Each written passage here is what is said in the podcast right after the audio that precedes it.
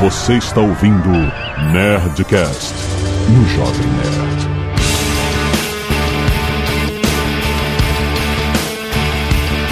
Landa, landa, landa, nerds! Aqui é Alexandre Antônio Jovem Nerd e quando o programador diz que não dá pra fazer é porque ele tá com preguiça de fazer. As risadinhas foram meio nervosas. Eles sabem que é verdade. E aí galera, aqui é o Marco Gomes e pelo tema de hoje podem me chamar de Homem Canelada. Nossa. E lá vem. Olá pra todos, aqui é o Johnny Ken e pra mim o cara que mais mexe com programação no Brasil se chama Silvio Santos. Caraca, sensacional. Olá, aqui é Gustavo Guanabara e eu sou há 17 anos formador de garotos e garotas de programa. Nossa senhora. Cara, dois trapalhões seguidos. Não, cafetão praticamente, né, cara? Aqui é a Zagal e eu não tenho o que dizer pra vocês. O que, que eu imaginava isso? Vai dizer o quê? Vou falar o quê, né, cara? A culpa é do programador, sempre. Sim, nerds, estamos aqui no Nerdcast esperadíssimo e muito pedido. Vamos falar sobre a profissão de programador com essas figuras aqui. Marco Gomes, você tá fazendo aqui de novo, Marco Gomes? Vamos falar com o Johnny Kay, com o Gustavo Guanabara sobre essa profissão. É programador ou é desenvolvedor? O que é correto? O que é melhor? É analista de sistemas? É o quê? Desenvolvedor é mais chique. Mais chique, né? O- olha que os portugueses odeiam o termo, que descobri isso há poucos dias. Os portugueses odeiam o termo desenvolvedor, porque na verdade é uma má tradução ou má uso do termo developer em inglês. Na verdade, na Ah. língua portuguesa, desenvolvedor não existiria, é sempre programador. Mas como a gente tá no Brasil e as coisas aqui vão mudando, a gente pode usar, né? não tem problema. Desenvolvedor é o novo empreendedor. agora. Vamos para os e-mails! Canelada.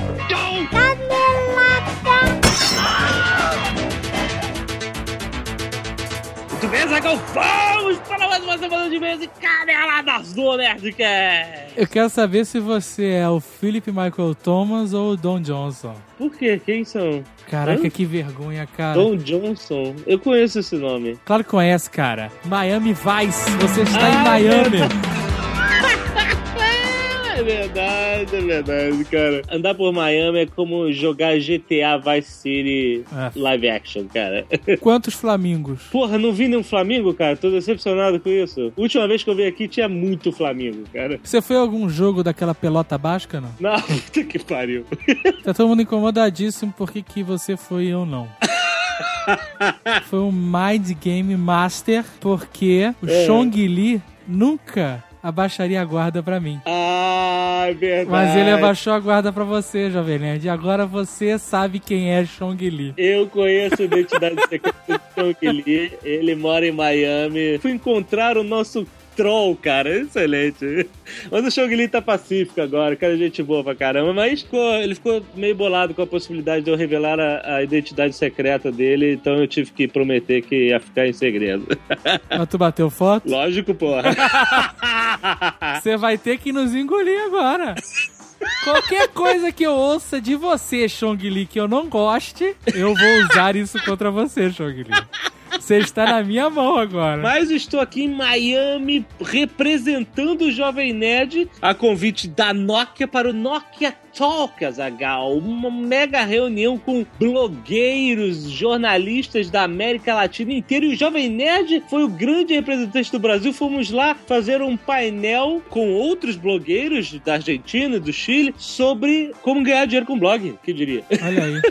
Mas eu queria agradecer muito a Daniela Valsani, o Vitor Vieira, o Saulo Passos, Joelias, equipe Nokia, putz grila, profissionalismo absurdo, cara. Que profissionais, que fomos muito bem tratados aqui. Foi muito legal o evento, agradecemos muito. Eu estarei de volta semana que vem, estamos todos aí. Eu queria saber sobre Miami também. Você foi na Victors? Que Victors, cara.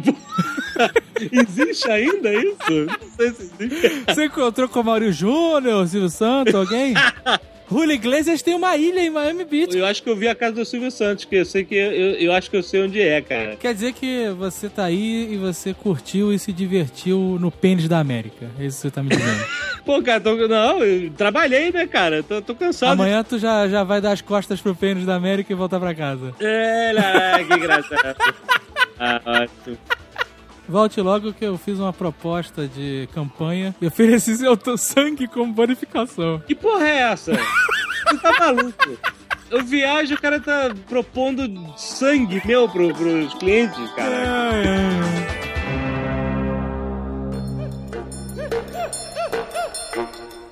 Realmente toda publicidade pode convergir para o futebol na época de Mundial. tá chegando a Copa e temos mais um concurso que tem a ver com futebol, só que é o concurso Drible da Pizza, Pedro. Olha aí, tem o drible da vaca e agora tem o drible da pizza, né, cara? Essa é pros nerds que gostam de futebol, a gente sabe que existe. Eu me espanto de saber que existem. Existem. Estão pedindo Nerdcast de Copa do Mundo, né, Zagal? Estão pedindo, bastante nerds pedindo. Ok. O que, que você faz? Você grava um vídeo de um drible pra provar que você é bom de bola. Os autores dos melhores vídeos vão ser convidados a comentar jogos da Copa do Mundo no programa Fora de Jogo da ESPN. Isso é? pra quem gosta de futebol deve ser alguma coisa, hein, cara? Porra, é maneiro, cara. Tu pagar de, de especialista de futebol na ESPN, cara. Mas é, esse é o esquema. Se você é um cara bom de bola, bom de futebol, tem lá seu drible, sua jogada ou o que seja. Aham. Você vai entrar no site da promoção, tá aí no post, vai ver como é que é esse tal drible da pizza, Aham. vai pedir pra alguém filmar você fazendo o drible da pizza, e essa eu vou querer ver, e aí você manda para... Drible da pizzaperdigão.com.br Exatamente. Tem o link aí no post, você mandou, ganhou, tá lá comentando os jogos. Se alguém do Jovem Nerd ganhar, por favor, fale lambda, lambda, lambda na ESPN. Vai ser maneiro.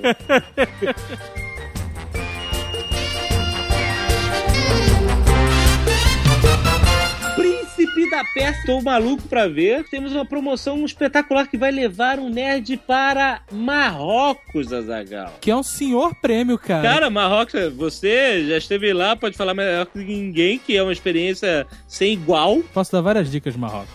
excelente, excelente, cara. Mas é um lugar tranquilíssimo pra turismo, né? Ah, sim, com certeza. Marrocos é um, um lugar bem preparado para turismo. Acho que das nações árabes é um dos mais preparados para isso. Excelente. Você está concorrendo com a seguinte promoção. Você tem que seguir o Twitter Agora Eu Ganho. Isso. Mas não é só isso. A promoção é muito bem bolada, cara. Tem a adaga do tempo. Aham. Que é o plot do filme. Dentro dessa adaga tem as areias do tempo. A promoção, eles querem que você diga, que você acerte pra ganhar, tem que acertar, quantos grãos de areia tem dentro da adaga. A adaga que tem no hot site, é isso? Isso, exatamente. Ah, garoto. Agora a parada maneira é o seguinte: cada tweetada com a hashtag Jogo da Velha Príncipe da Pérsia equivale a 140 grãos de areia. Ah, então toda vez que o cara twittar com o hashtag Príncipe da é 140 grãos. 140 caracteres, 140 grãos, sacou? Então calcule a quantidade de grãos, os milhares de grãos, ou seja, os milhares de tweets são necessários pra encher a adaga, né, cara? Então quer dizer que o cara vai ter que fazer vários tweets pra ir enchendo a daga pra ele ter uma noção. Exato,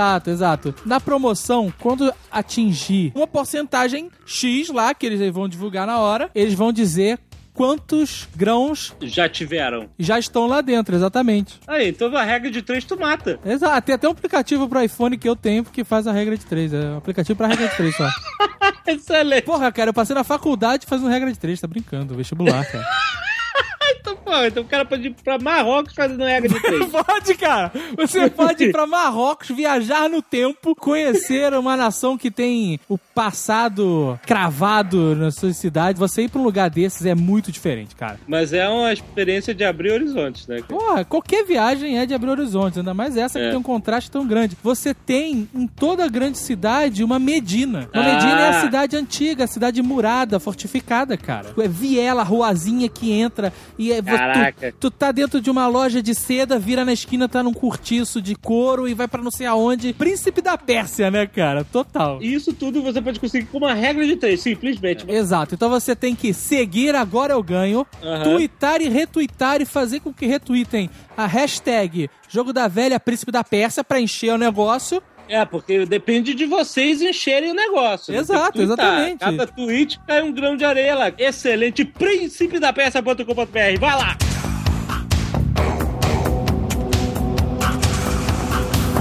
Dia dos Namorados está chegando, por favor, mande seus e-mails para nerdcast.jovemnerd.com.br com o assunto Dia dos Namorados, dois pontos, o subassunto, né? Pedido de casamento, Reconciliação. é. Exato, né, namoro, qualquer coisa, pedido de perdão, já sabem o esquema, né? Se você quer que a gente ligue pra você, deixe seu telefone e horário que é melhor para ser contactado, certo? Certo. Além disso, Fábio Iabu, nosso querido amigo, Aham. estará em Brasília nesse final de semana e pediu pra avisar vocês. Sexta-feira, dia 28, ele estará na FENAC dando autógrafos. Ó, excelente. E já no sábado, dia 29, ele estará dando uma palestra no evento de anime Kodama. Isso, excelente. Vai acontecer na Unip, número 913 Sul. Endereço Exato. dos malucos de Brasília. Se você tiver com o Fábio Abu e falar que a Gica é mais engraçada que ele, você ganha uma surpresa. Exatamente. Vai encontrar o Fábio Abu, seja na FENAC ou seja na Unip, e diga pra ele: a Gica é mais engraçada que você, Fábio Abu. Pra fechar esses recados que não acabam mais, vamos dar aqui os vencedores do, da promoção do Dia da Toalha, que aconteceu agora, dia 25. Da toalha, Jovem Nerd! Sim, obrigado a todo mundo que participou. Galera que foi mega criativa, que fez animação, que fez vídeo. Galera que não foi tão criativa, botou sua toalha em cima da cabeça ou no ombro, né? Ah, mas o legal, o legal é participar. O o Dia da Toalha, cada ano que a gente faz, cresce mais, tem mais gente participando, a gente acha muito legal. É uma brincadeira super sadia e mega nerd. Esse ano nós Ah. fomos citados, inclusive, no talday.org. .org, é, É, soube é. disso, muito bom, Legal, cara. né, Excelente. cara? Então, bom. vencedores, rapidamente. Como nós ficamos indecisos entre cinco, tiveram dois que a gente gostou muito. E aí a gente ficou com pena de dos caras não, não ganharem nada e resolveu dar um prêmio de consolação pra esses dois. Gustavo Ladeira e amigas fizeram um vídeo. Paulo PPC também fez um vídeo, não sei se vocês vão ganhar toalhas. Uma só cada um. É não assim, são um toalhas. kit toalha. Isso, exatamente. Então, Gustavo Ladeira e as amigas, com o seu vídeo sem timing mais criativo, levam uma toalha de banho e uma toalha de rosto, Ivan Tubiliev. Aham. E Paulo PPC, com seu vídeo no sense, mas bem produzido, vai levar também um kit, toalha de rosto, toalha de banho Ivan Tubiliev, certo? Excelente. Antes de falar os três vencedores, menção honrosa a Tiago Oliveira. Você não Ah. vai ganhar nada, mas foi muito freak você fantasiado de coelho com uma toalha no ombro, cara. Então você merece algum destaque no mínimo. Muito bom, valeu, Thiago, valeu a intenção. Mas vamos lá em terceiro lugar, resultado julgado por Alotone e Azagal, não tem choradeira, nós escolhemos mesmo. Isso, escolhemos na E cara é dura, isso. preferimos do que ficar correndo o risco de ter bot de voto e essas coisas. Exato. Então vai ser a nossa decisão suprema e definitiva. Vocês que aguentem. Chorem. Exato. Mimimi. Em terceiro lugar, 100 reais em créditos para gastar na Nerd Store da forma que você achar conveniente. José Manuel! E foi ao Planalto Central pagar de presidente de toalha. Muito bom. As, as toalhas no lugar da faixa presidencial, cara, muito bom. Gostamos, achamos bem criativo. Parabéns. Muito bom. Segundo lugar, 200 reais de crédito na Nestor. gaste como achar melhor, com parcimônia. Vanessa Oliveira. Olha, Vanessa Oliveira fez uma montagem dos usos da toalha segundo o Guia do Mochileiro. Isso, Muito achamos bem legal, legal, bem criativo. criativo. Adoramos. Parabéns. Segundo lugar, 200 reais. Em primeiro lugar, Azagal. Antes de falar em primeiro lugar, eu quero citar Anderson Gaveta, nosso querido Gaveta, Tá, ele viu que o final foi o melhor de todos. Vou falar pra Ah, vocês. parece. Foi o melhor de todos, mas como ele é da casa, Não pode ganhar. Até não pode que ele foi o ganhar. melhor de todos. Eu achei, na minha opinião. Chorou, viu o final de Lost e chorou na toalha. Prêmio Orconcourt também não leva a nada, só uma menção. Anderson Gaveta. Ah, é legal essas paradas meio carnaval, Orconcourt, menção honrosa. Eu gosto. A gente tá dando prêmio pra sete pessoas, mas só tá premiando cinco aí, que maneiro. Isso é ótimo, só a gente viu. Em primeiro lugar, 300 reais de crédito na Net Store vai para Vinícius Iag. Olha aí o toalha bolsa, como a gente botou aqui na pauta. Vinícius Iag, ele fez uma bolsa com a toalha, cara. Ele botou, costurou botões e aí ele saiu pelas ruas sem pagar mico. Mas com a toalha, não foi genial, cara? Foi, cara, foi muito bom, assim, sem pagar mico, né? Entenda porque o cara tava com uma bolsa, mas.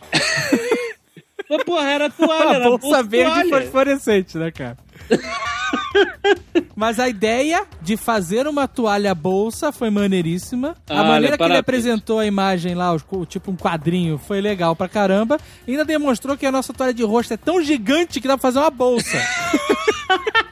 Cara, muito bem. Parabéns, Vinícius. Parabéns, Vanessa, José Manuel, Paulo PPC, Gustavo Ladeira, Gaveta, meu querido. Parabéns. Obrigado a todos que mandaram. Tiago Oliveira também, o cara Coelho freak. bizarro vestido de coelho. É o coelho bossa nova, né, cara? Caralho, é verdade. Gente, obrigado por participar de mais um dia da Toalha Jovem Nerd. Foi muito megaboga. Ano que vem tem mais.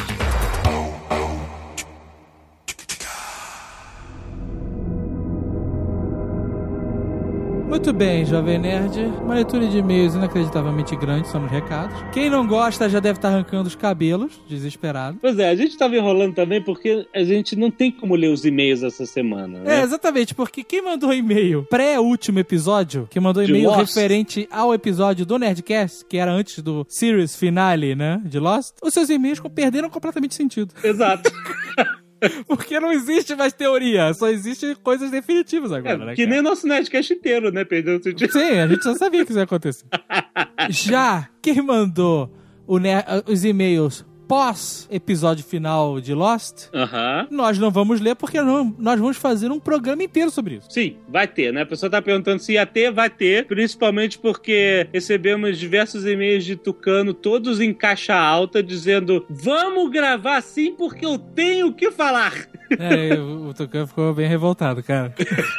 Eu sabia que ele ia ficar puto. Quando eu terminei de ver o episódio, eu sabia que ele ia ficar puto, cara. Eu conheço o cara. O Tucano vai ficar puto com essa porra. Mas vamos falar de Lost daqui a algum tempo. Isso. Temos que absorver, amadurecer, entender, refletir. Ah, eu tive dois dias improdutivos só pensando em Lost, cara. Só pensando. Um antes do episódio e um depois. A galera que odeia Lost, vocês vão ter que aguentar mais um Nerdcast.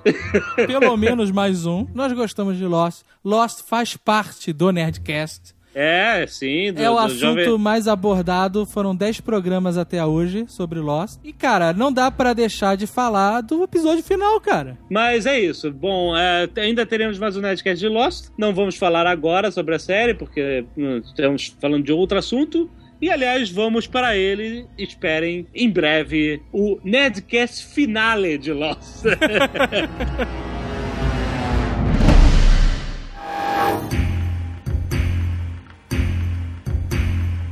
Muito bem, vamos organizar o papo.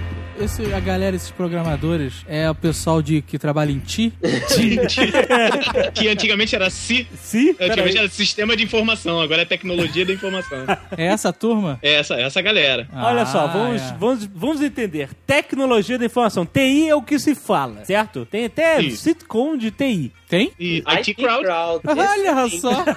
o que, que significa isso? Tá? Tem o cara lá trabalhando no TI. Chama o cara do TI. É o cara que trabalha É, com eu- tecnologia da informação. Trabalha com o quê, afinal? Cara, você falou assim, chama o cara da TI, normalmente você tá chamando, na verdade, o cara pra arrumar seu mouse e tal. Ele não, da Exato, TI não vai isso. gostar muito disso, não. O cara da TI é um pouco mais Não do que o instalador de mouse. É, porque eu tenho na cabeça que o cara do TI é isso. Ah, meu mouse parou de funcionar. Chama o cara do TI. Pô, você sabe que muita gente que escuta o Nerdcast trabalha em Ti, né? Você sabe. Sim, com certeza. E eles podem te fuder, inclusive, jovem nerd. Antigamente chamava a galera do CPD. É, Caraca, CPD, cara. que é? Central de Processamento de Dados. E caraca, Exato. Zagal, o que, que é isso? É, usar lógica, né? Na verdade, Exatamente. teve muita mudança, ô Jovem Nerd. Eu, eu acho que eles mudam só pra ficar na moda. Na verdade, academicamente, tem umas diferençazinhas bobas, mas eu acredito que vocês não estão muito interessados em saber, não. Estamos, estamos, claro que estamos. Vamos lá. O que eu posso fazer é cortar depois, mas por enquanto eu vou fingir interesse em tudo. Na verdade é o seguinte, é, SI é mais voltado pra galera de desenvolvimento. TI é uma coisa mais abrangente. Então, quando você vai numa faculdade, para assim, ó, a faculdade é de TI, você pode ter certeza que você vai ter várias disciplinas, desde redes até desenvolvimento, sabe? É instalação de mouse avançado, né? isso tudo. Aquele cara que, por exemplo, há 10 anos atrás, ou 15, 15, 15 anos atrás, até, puta, tô muito velho, cara. até mais, sei lá, uns 17, 18 anos atrás, quando a gente tinha nosso primeiro computador 486 DX266, Ó, com 500 MB de, de, de- de HD, e aí a gente chamava um técnico de computadores e ele ia lá em casa... Botava dois disquinhos de boot, fingia que tinha feito grandes coisas e, e restaurava o cons- config sys do nosso computador. Esse cara era técnico de quê? É, esse cara era. Ele É chamava TI? na época de processamento de dados. É, no- Não, na não época era não não, não era. porra. Ele era só o pirangueiro que ia na sua casa. exatamente. Pô, para de 12 falar mal já de mim contei aí, aqui. meu. É, já contei aqui que com 12 anos eu fiz muito disso. Ah, Também. Mas tu dava aquela enrolada quando era só trocar o IRQ do mouse, o desabilitar o? Caralho, ele sabe o que é IRQ, cara. Tô impressionado. Isso. O Jovem Nerd, ele acha que ele sabe tudo que viveu a vida sozinho.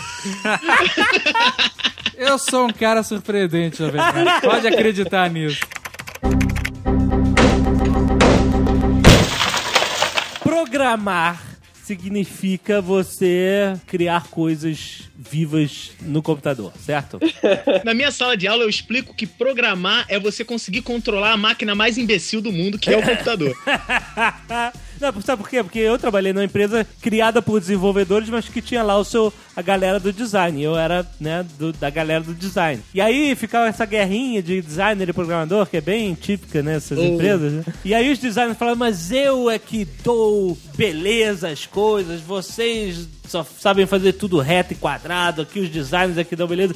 Aí ele falou assim, ah, beleza, você dá a beleza e nós damos a vida às coisas, né? É. Porque sem a programação, é, você tem algo estático, algo parado, nada se mexe, você não consegue interagir com nada, etc. E, e muitos níveis de programação. Nós estamos falando de todos os tipos de programa, desde da mais simples, que eu acho que todo mundo conhece, HTML. HTML é uma linguagem de programação? Canelada. Não, não é Não? programação. Então, Não, não. me explica o que, que é.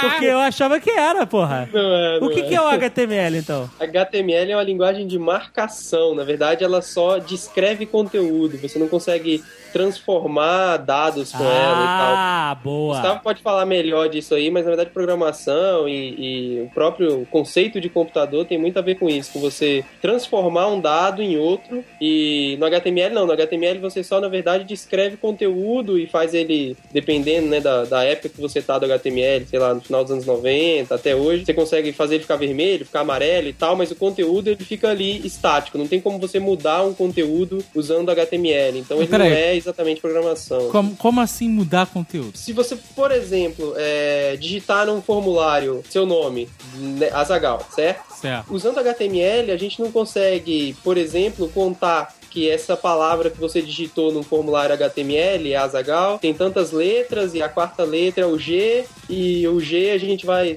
por exemplo, sei lá, transformar ele num, num V. Caralho, É, não tem poderia- uns exemplos mais simples, não, Ah, porra? não, é simples assim, ó. Que Por exemplo, pariu. Você não consegue pegar uma informação que você tenha colocado num formulário e manipular ela usando só o HTML por si só. Você vai precisar de uma outra linguagem, que pode ser desde um JavaScript, que é uma das mais usadas para rodar no navegador, até uma que rode no servidor, tipo Ja- Java ou PHP ou qualquer outra coisa assim. Então a ideia é que o- a programação ela transforma dado, enquanto o HTML ele só mostra. É por aí. Nada. Nada. Não entendeu Nada. nada. assim, Não perde mas- dados. Ah, você vai ser explicar. mais dinâmico que eu. Vai. Quer que eu Deixa vá? eu- Quer que eu vá? Johnny Deixa eu tentar explicar. Por exemplo, em HTML, se você quiser fazer uma tabela com cinco colunas, você vai ter que escrever essas cinco colunas na mão. Ou coluna 1, coluna 2, coluna 3, coluna 4, coluna, coluna 5. Em programação, você só escreveria a primeira coluna e mandaria repetir outra ó, quatro vezes. Tá vendo? O computador faria pra você o serviço, ao invés de fazer a mão. Vai lá, Gustavo, vamos ver como é que o Gustavo Vai, você vai, faz mais essa um, porra há mais uma 20 tentativa, anos, vai vai. nos explicar. Deixa eu ver se eu consigo explicar antes dele. Eu, quando comprei o meu computador, tinha um Expert. E aí, vinha um manual de instruções com o computador e nele tinha lá um umas linhas de programação pra você digitar e fazer um foguete decolar. Aí eu fiquei que nem um idiota copiando aquelas linhas todas e errei alguma coisa e nunca decolou a merda do foguete. Ah, eu também fiz isso. Fiz isso no meu TK95. Se eu tivesse copiado tudo corretamente, isso seria uma programação? Eu transformaria texto em um foguete virtual decolando? Ou não? Isso aí, isso Ah, aí. porra! É um- Azagal 1, Johnny Ken, Marco Gomes, 0. Explicando de forma bem, bem simples, Azagal, é o seguinte: você entra num site hoje e você vai lá, di- digite seu nome aqui, aí você bota Azagal, certo? Beleza? Beleza. Aí, o- esse nome Azagal, se for pro HTML, o máximo que eu posso fazer é fazer esse Azagal ficar vermelho, ficar azul. Mostrar o, o- o nome Azagal em vermelho seria o HTML. O HTML ele cria uma marca. Olha, vamos escrever a palavra tal vermelha ou a palavra tal em negrito. Ah. Se eu tiver uma linguagem de programação, eu consigo pegar Azagal e salvar num banco de dados e toda vez que você entrar no meu site, ele dizer: Oi, Azagal, você que tá aqui, não é você? Você é o Azagal ou você não é? Todas essas funcionalidades, por exemplo, o Jovem Nerd lançou um podcast, a pessoa vai lá e manda aquele comentário primeiro, sabe aquela Aham. coisa? Aham. Graças a uma linguagem de programação, essa mensagem primeiro vai para um banco de dados e aí todo mundo que entra depois, ele consegue buscar isso. O HTML não consegue fazer isso, somente uma linguagem de programação. Tem como mandar o, o cara que escreve primeiro pro inferno? Automaticamente. Automaticamente com a programação. Dá, né, Johnny? Faz um if, né, Johnny? Se mensagem igual a primeiro, go to. Go to hell, excelente! Eu quero fazer isso.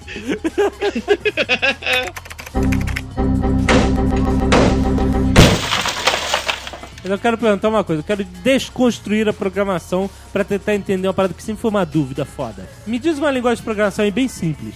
PHP. PHP. PHP, quando eu escrevo algo, e eu, eu já mexi em PHP quando eu tava pla- planejando a versão do Jovem Nerd 5 lá, fui aprendendo um monte de coisa, né, mexendo. Eu vi que você abre colchete, você coloca um- umas, escreve umas paradas e você manda o sistema fazer alguma coisa, certo? Sim. Sim. Então me diz um, um comando básico do PHP. É o, é o eco, Eco. que meus alunos chamam de eixo. ah, eixo. Porque o eco, ele, ele faz repetir... Ele imprime algum- coisa na tela. Pra Echo você é ver se tá funcionando alguma coisa, certo? Beleza. Então vamos dizer, eu digitei echo. E aí o PHP, opa, entendi o que você disse. Eu vou fazer aqui o que você me mandou, certo? Aí ele programa uma novela das oito. Não. Ele bota o maquê no começo da- do comando, maquê alguma coisa, eco e é uma novela. Pronto. Então olha só, para o PHP entender o que é echo e aí obedecer e fazer o echo, ele tem que ter essa informação dentro dele. Se alguém Isso. digitar echo, eu sei o que fazer, certo? Isso. Então a linguagem de programação, na verdade, é um grande dicionário de comandos que eh, mandam ele fazer algo caso a pessoa digite outra, aquela Isso. outra coisa, é isso? Jovem Nerd, você falou exatamente um termo que é exatamente esse mesmo. É usado no- na teoria de compiladores, Ah. é utilizado o termo dicionário. É mesmo? É um dos são os pontos do comandos. compilador. Isso. Mas aí, Isso. aí isso que eu não entendo é o seguinte: um- uma coisa é eu definir uma função e mandar a programação realizar operações com aquela função. Outra coisa é o seguinte: como é que eu mando o cara de falar echo quando eu digitar echo? Entendeu? E aí. Como é que eu cara, dou significado pra palavra? Isso que é a minha dúvida, eu nunca entendi. É, aí você vai cair num lance de semântica, mas se você parar pra pensar um pouco, até na própria, no próprio termo, linguagem de programação, é, você vai ter realmente, é uma linguagem, é uma linguagem, normalmente é uma linguagem muito mais simples que qualquer linguagem humana, com muito menos termos e tal, mas você pode pegar isso literalmente, é uma linguagem com dicionário, com semântica, com lista de palavras, com tudo isso. Então, é, você falou, é uma grande lista de, de, de- de dicionário de termos, é uma grande lista de dicionário de termos, tem a, a- toda a parte do vocabulário, construção semântica, onde, que, que comando Isso. pode ir na frente do que e tudo Aham, mais. Então, Por isso que o nome é linguagem. isso, por isso que o nome é Lembra- linguagem de programação. Lembra de análise sintática que a gente fazia na escola? Aham. Eu não lembro.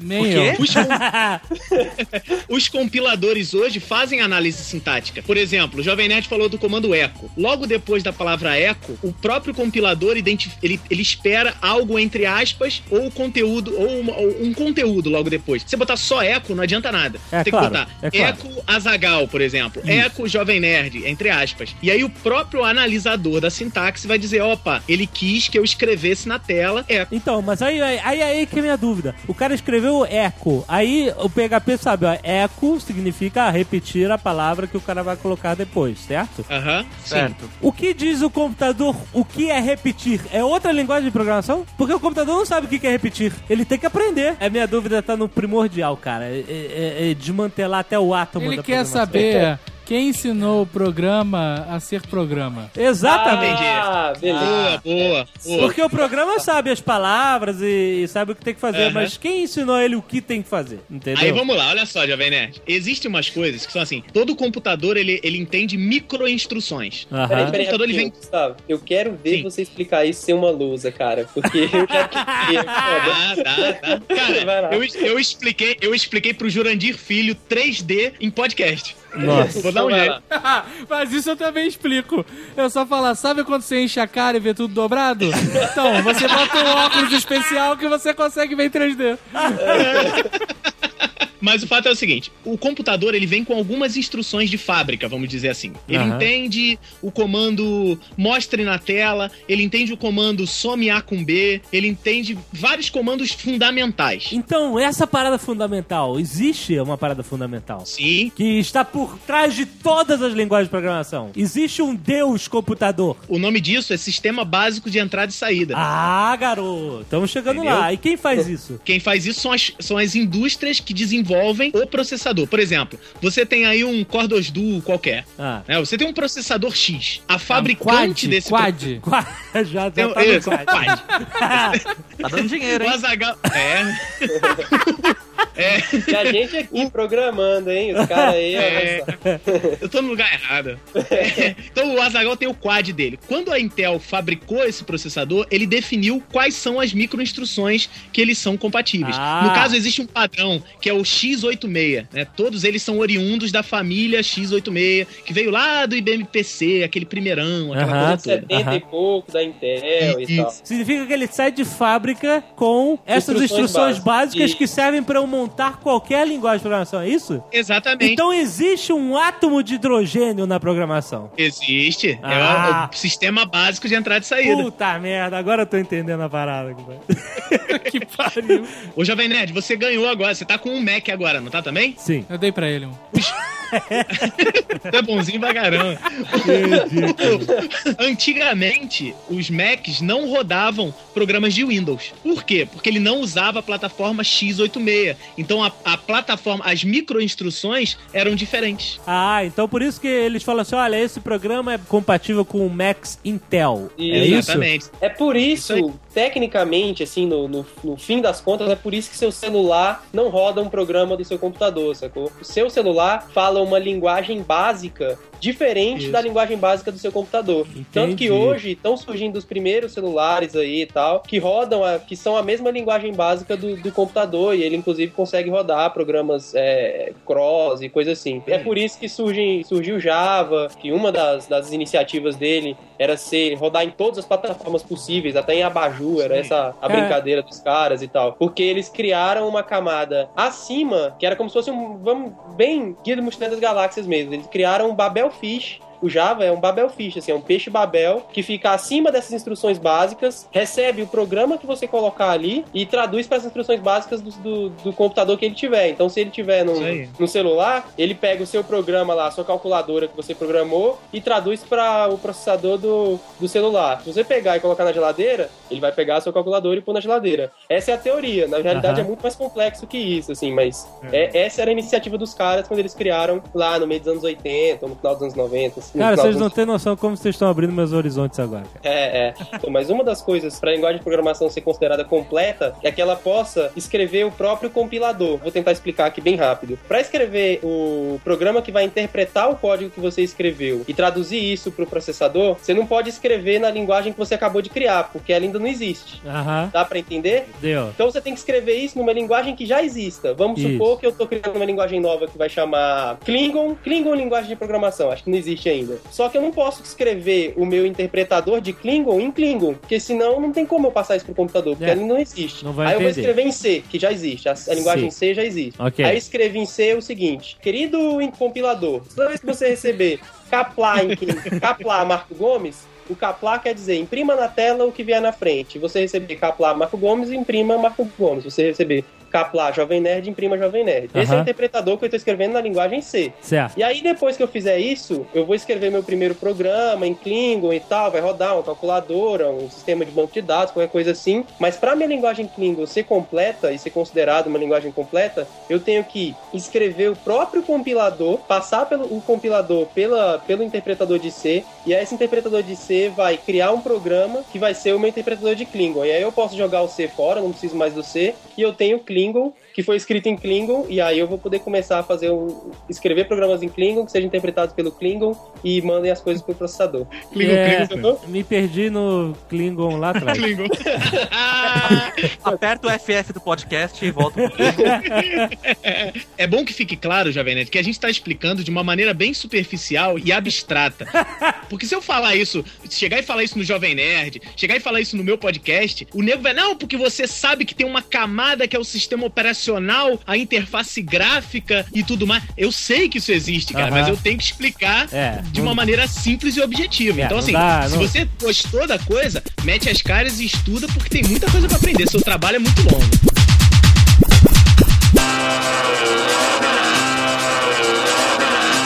Eu quero saber o seguinte. Eu tô meio confuso, então vamos começar do princípio. Qual foi o primeiro programa de cada um de vocês? Que eles fizeram? Lá? Isso é uma piada, mas vocês são tão bitolados que ninguém entendeu. Que merda! Agora que eu peguei. Era pra responder, mano. Caraca, mano. Eu ia contar pro Azagal que o primeiro programador da história não foi um programador, foi uma programadora. Ah, foi uma garota de é. programa. Isso aí, a Ada. Exatamente, a Ada Augusta Byron ou Condessa de Lovelace. What? É? É, A a mulher. Jovem Nerd, É. antes do computador veio o quê? Máquina de calcular. Exatamente. Exato. A calculadora, ela fazia aquilo que era mandado. Aquela só, você soma, você subtrai, você multiplica. Isso. Teve um cara chamado Charles Babbage, que ele era inglês, e chegou e falou assim: Poxa, e se eu criar uma calculadora que, em vez de eu dizer pra ela o que, que ela vai fazer, se eu conseguir fazer uma calculadora que entenda novas regras? Se eu disser assim pra ela: Olha, você obedece o que alguém mandar. Não vai, você não vai só somar, só subtrair, você vai me obedecer. No e aí geral. ele chegou pra É um basicamente o seguinte: se eu fizer uma calculadora que já sabe o que fazer com os números que eu colocar nela. É por aí, assim. Isso. Ah. que eu possa mandar certas coisas. Por exemplo, É, surgiu um novo cálculo. Eu consigo mandar, se eu souber o padrão desse cálculo, eu consigo mandar essa minha calculadora. Essa foi a máquina analítica do Babbage. E aí ele precisou de uma ajuda. Uma das alunas dele, que era a Ada Augusta, chegou e fez o seguinte: Poxa, eu te ajudo a criar a linguagem que você vai dar essas ordens. E aí surgiu a primeira linguagem de programação. Assim, na teoria, surgiu a primeira linguagem de programação. Então a primeira programadora da história foi a Ada aí. Inclusive, ela recebeu uma homenagem, tem uma linguagem chamada Ada. É, Caraca. isso a gente tá falando não é do século XX, não, tá? Isso é século XIX. Foi Por aí, foi década de. É, foi 40. O quê? 40. Década 1800, de 40. né? 1840. Não, mas, Isso, mas, mas, isso. mas agora tá, ficou abstrato. Calma só, pra mim isso tá mega confuso, eu não tô entendendo porra nenhuma. Eu quero saber o seguinte: até 1800 e sei lá quando, não existia nada. Bolinha. Só existiam Nada. máquinas a vapor. Isso. Cara, Isso e outras, certo? Depende do que você tá falando. Existiam máquinas que calculavam. E essa também é uma máquina que calcula, assim. Não... Tipo aquela do Dr. Brown no Johnson É. É, era tudo por engrenagem, já, velho. Não tinha nada Engrenagem. eletrônico, era tudo Sim, por engrenagem, Isso. claro, mecânico, né? Tá, mas Exato. aí como o tema é desenvolvedores, vamos tentar chegar em algo que as pessoas desenvolvem. Qual foi o primeiro computador criado, ever? O primeiro computador mesmo, assim, americano foi o Mark I, que foi onde surgiu o termo bug. Isso. Inseto, né? Isso eu Foi sei. tal da barata lá que eles encontraram. Tá, Azaghal, é só que é importante dizer que, na verdade, o conceito de programação e a própria linguagem de programação surgiu antes do computador. É isso que você não tá entendendo. Exato. Em Na verdade eu não tô entendendo 1840, nada, mas... Em 1840 surgiu o conceito de programação e o primeiro algoritmo escrito para ser interpretado por uma máquina. Só que essa máquina meio que ainda não existia, entendeu? Porque essa máquina, na verdade, é um motor de subtração, motor analítico número 2 lá do Babbage, nunca ficou pronto porque ninguém nunca financiou o negócio. É, então, Isso a- o cara apresentou uns desenhos para os alunos, os alunos pegaram e tal, uma das alunas falou, ó, eu escrevi aqui essa linguagem que essa sua máquina vai conseguir interpretar. Mas peraí, Só que cara, pera- O cara pera- nunca fez a máquina, Mas sacou? Parece um papo de hospício foda isso, calma. o cara fez um desenho de uma caixa de madeira com uma lâmpada em cima, ou alguma Isso, coisa do tipo. o que o Da Vinci fazia. Um monte monte de desenho. Aí ele falou: olha só, isso aqui é uma coisa que eu vou chamar de computador, ou qualquer coisa Vou chamar tipo. de motor analítico, né? Motor analítico. Aí uma garota lá, condensa riquinha é, mimada, virou pra ele e falou assim: Gênio, a mulher é um gênio. Já comigo, né? ela falou. Eu não sei do que você está falando, mas vou criar uma linguagem pra isso. Ela era uma. Ela era uma. Eu entendi os seus desenhos. E olha aqui a linguagem que eu escrevi. Só que o cara nunca conseguiu fazer a máquina porque ninguém nunca financiou a máquina. Caraca, esse programa vai ser só pra entender isso, porque eu não consigo, cara.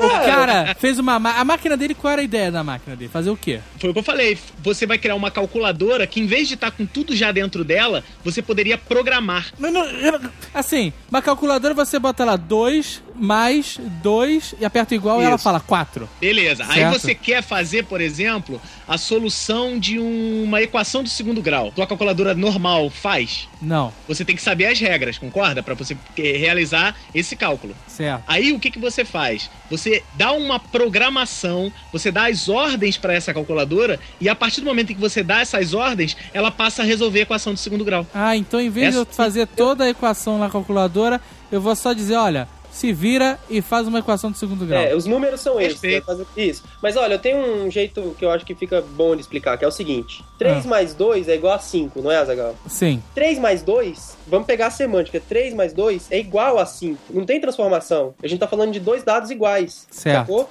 Não tem processamento aí. Agora, diz- se eu coloco pra você, eu tenho latitude tal, longitude tal, latitude tal, duas, duas coordenadas geográficas diferentes. Na coordenada número 1, eu vou pôr um lançador de E eu quero atingir a coordenada número 2. Aí você tem transformação de dados, sacou? Você não tá simplesmente igualando 3 mais 2 é igual a 5. Agora, se eu disser da coordenada XY, eu quero atingir a coordenada é, Z, K, você tem aí uma transformação que a máquina tem que ser inteligente pra fazer, pra calcular. Enquanto você dá uma, um outro problema que requer é, variáveis, aí sim é uma programação. Isso, isso. Você precisa de um cálculo maior. Que ele vai Isso ter aí. que calcular a potência do míssil, parábola, etc, até atingir o... Vento e tudo mais, exatamente. é. Perfeito, perfeito. Ah, é, garoto. Estamos chegando lá. Eu ainda não entendi, mas estamos quase lá. Beleza. Tendo isso como exemplo, o cara lá, o Conde Bleble, não esqueci o nome dele. Babbage. Babbitt. Fez- Ele falou, vou fazer essa caixa aqui que é melhor que uma calculadora. Mas essa máquina funcionava com o quê? Com engrenagens? Ela engrenagem 3, Engrenagem. mas engrenagem Isso, é. 5. É. Ela fez um, pegou um bastão e botou um monte de engrenagem e era isso.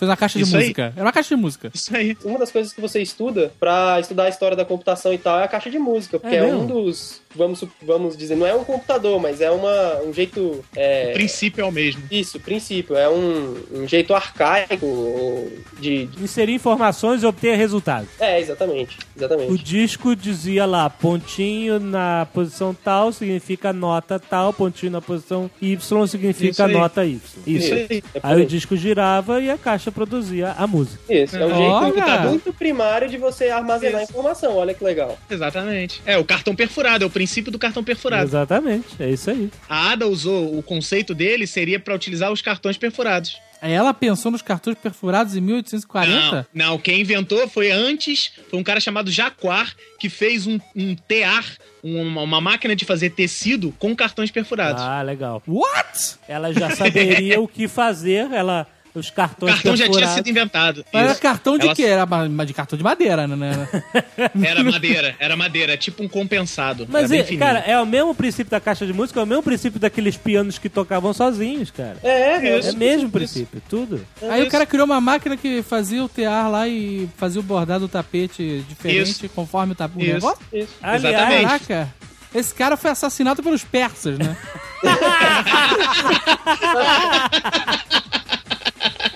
Mas antes disso, já, a pessoa já desenvolviam linguagens entre seres humanos, cartões de madeira e máquinas. Não linguagem, sim padrões. Padrões. A primeira, a primeira a definir linguagem foi Ada. Ah, é isso, ó, isso eu acho interessante, Isso porque existe fica- uma diferença enorme entre você ter um padrão, que é o famoso 2 mais 2, Isso. certo, Marco Gomes? Isso. Isso. E a linguagem que é que você pode conversar sobre 2 mais 2. Isso aí, isso aí. Puta E já merda! te digo, e ainda, Azagal, e ainda completo, aquela dúvida anterior do HTML, o HTML é um padrão, a, a linguagem é o PHP. Olha Muito aí, né? Não vamos menos, menos letras que aí vai ficar foda.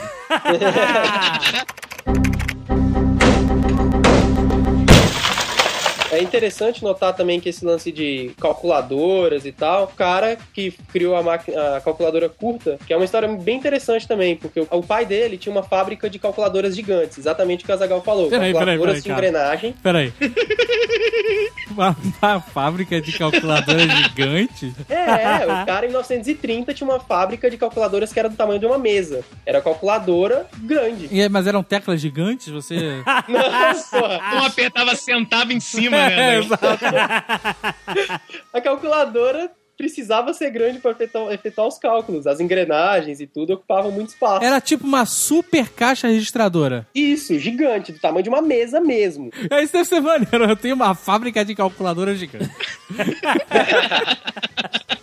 Na época aí- eles chamavam só de calculadora. Olha né? só, mas não existiam calculadoras pequenas. Ele tinha uma Não fábrica de existiam. calculadoras, ponto. Elas eram É. gigantes. Tinha, certamente aquela chinesa que. Como é que é o nome daquela que você Soroban. Aí, falou em oriental, É, já. Não, sabe o que é impressionante Quem do se Soroban? manifesta. O Soroban é é como se fosse aquele contador de criança, né? Aham. Só que chega um ponto que as pessoas que usam o Soroban ficam tão viciadas que elas não precisam mais do aparelho. Eles Já só ficam isso. mexendo o dedo e É, é, montando a imagem na cabeça. Enfim, o pai dele tinha essa fábrica de calculadoras que era do tamanho de uma mesa. Calculadora gigante. Aí... Isso. E aí, ele, ele foi revolucionário e botou na cabeça dele que ele tinha que fazer uma que coubesse numa mão. Ou seja, o cara tá propondo aí uma mudança incrível, né? Ele tá saindo de um negócio que é do tamanho de uma mesa Porra. pra um negócio que cabe na mão, assim, sem, sem espaço intermediário. O cara não tinha muita visão de mercado, né? Porque se ele passasse pra, de uma que fosse o tamanho de uma mesa pra uma do tamanho de um criado mudo, ele já tinha um novo nicho. antes de lançar que coubesse numa mão, né? Ele tinha todo um mercado pra explorar antes. Ele desenhou isso, mas não conseguiu produzir e tal. Ah, os nazistas to- tomaram a. Ele era judeu, os nazistas tomaram a fábrica do pai dele, ele foi preso, foi pro campo de concentração. E aí, olha só a mudança, né, do- de perspectiva das coisas. O cara antes, ele não podia de- produzir a calculadora porque ele tinha que trabalhar pra ganhar dinheiro, pagar as contas. Na prisão, no campo de concentração, ele. Então ele teve tempo pra aprimorar os desenhos dele e produzir um protótipo. E aí ele produziu esse protótipo, conseguiu sair do campo de concentração. É, nos anos 50 ele produziu a calculadora, que cabia realmente numa mão. É uma máquina que até hoje ela é considerada incrível, assim, pelo jeito que ela é e tal. É tipo um cilindro, tipo um, um daqueles moedor de pimenta redondo que você roda em cima. É tipo um daquilo que no corpo dele você seta os números com os mostradorzinhos pra cima e pra baixo, você seta lá os números que você quer multiplicar, somar, subtrair o que for. E em cima tem uma manivela. É a manivela que você gira pra poder dar o cálculo. Não tem energia elétrica, não tem nada. Você põe os números no corpo e gira a manivela em cima e embaixo e em cima mesmo vai aparecer o resultado lá da sua soma de 3 mais 2, por exemplo. E aí o cara fez isso e ficou rico assim. Ou seja, o cara saiu de um campo de concentração, desenhou um negócio enquanto tava preso, um treco gigante com um treco que cabia na mão e conseguiu ficar rico depois disso. É o Tony Stark. Porra, tipo Tony isso, Stark, cara. É verdade. Que porra incrível, É o cara. bom. É. A calculadora é realmente a parada. Essa calculadora de mão, mini, é, né? Ela é, é, é uma parada incrível. É incrível, Cara, cara. o ser humano tá de parabéns, né, cara? É. Tem uma Scientific American sobre isso, essa matéria que eu mandei pra vocês. É super interessante. Quem quiser dar uma olhada, é, um é uma história, assim, não só pela história da máquina, mas pela história do cara também, porra. No fundo do poço, quando você acha, cara, tô preso, tô fudido, não quero fazer mais nada, não. O cara insistiu e fez o negócio, né? É incrível isso. O Alan Turing, o- na Segunda Guerra, existia uma máquina, eu vou chamar de máquina maldita, porque eu já tentei decifrar ela também, é, é difícil pra cacete, assim. Você tentou decifrar o Enigma? A Enigma, sim. Ah, e... cara. Ah, É porque eu tenho um livro. Não, não, não tentei decifrar, tipo, peguei uma enigma e fui decifrar, né? Eu tenho um livro que explica como funciona e tal, e tem uns exercícios. E eu fiz os exercícios e consegui decifrar alguns, outros não. É difícil pra cacete, assim. Caraca, que filho da puta nerd do Lembra, cacete. ó, eu lembro, lembra o ARG de vocês, que vocês, você, Azaghal, de- é, cifrou uma mensagem com a cifra de, de Vigener, o cara quebrou matemática? Esse livro ensina a quebrar aquela cifra. Tem esse livro que chama o Livro dos Códigos, que é super interessante. Tem que parar de fazer jabá pra super interessante, né? Que bosta.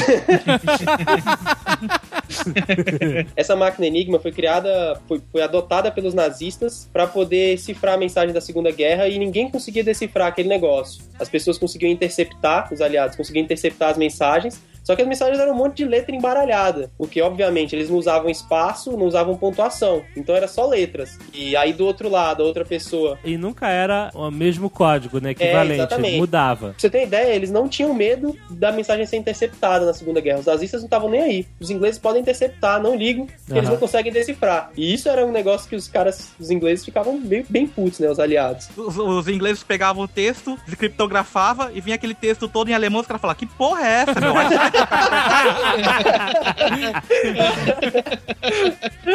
Até que um cara chamado Alan Turing, com base em trabalhos de outras pessoas que já tinham decifrado, na verdade tem um, tem um outro cara que é super importante pra história também, que, que decifrou ela é, antes, ele conseguiu criar a máquina de Turing, que era basicamente um, vamos dizer, um computador, um, um armário que ficava testando todas as combinações ou várias combinações prováveis. Ele não testava assim, tipo A, A, A, B, A, C, não. Ele testava uma, sabia, de acordo com todo um algoritmo maluco ali e tal que o Turing tinha desenvolvido, que provavelmente a primeira letra, a primeira chave era A. E aí ele segurava ali na A e aí tentava descobrir a segunda. Eu vi um filme que aparece ela. Aparece.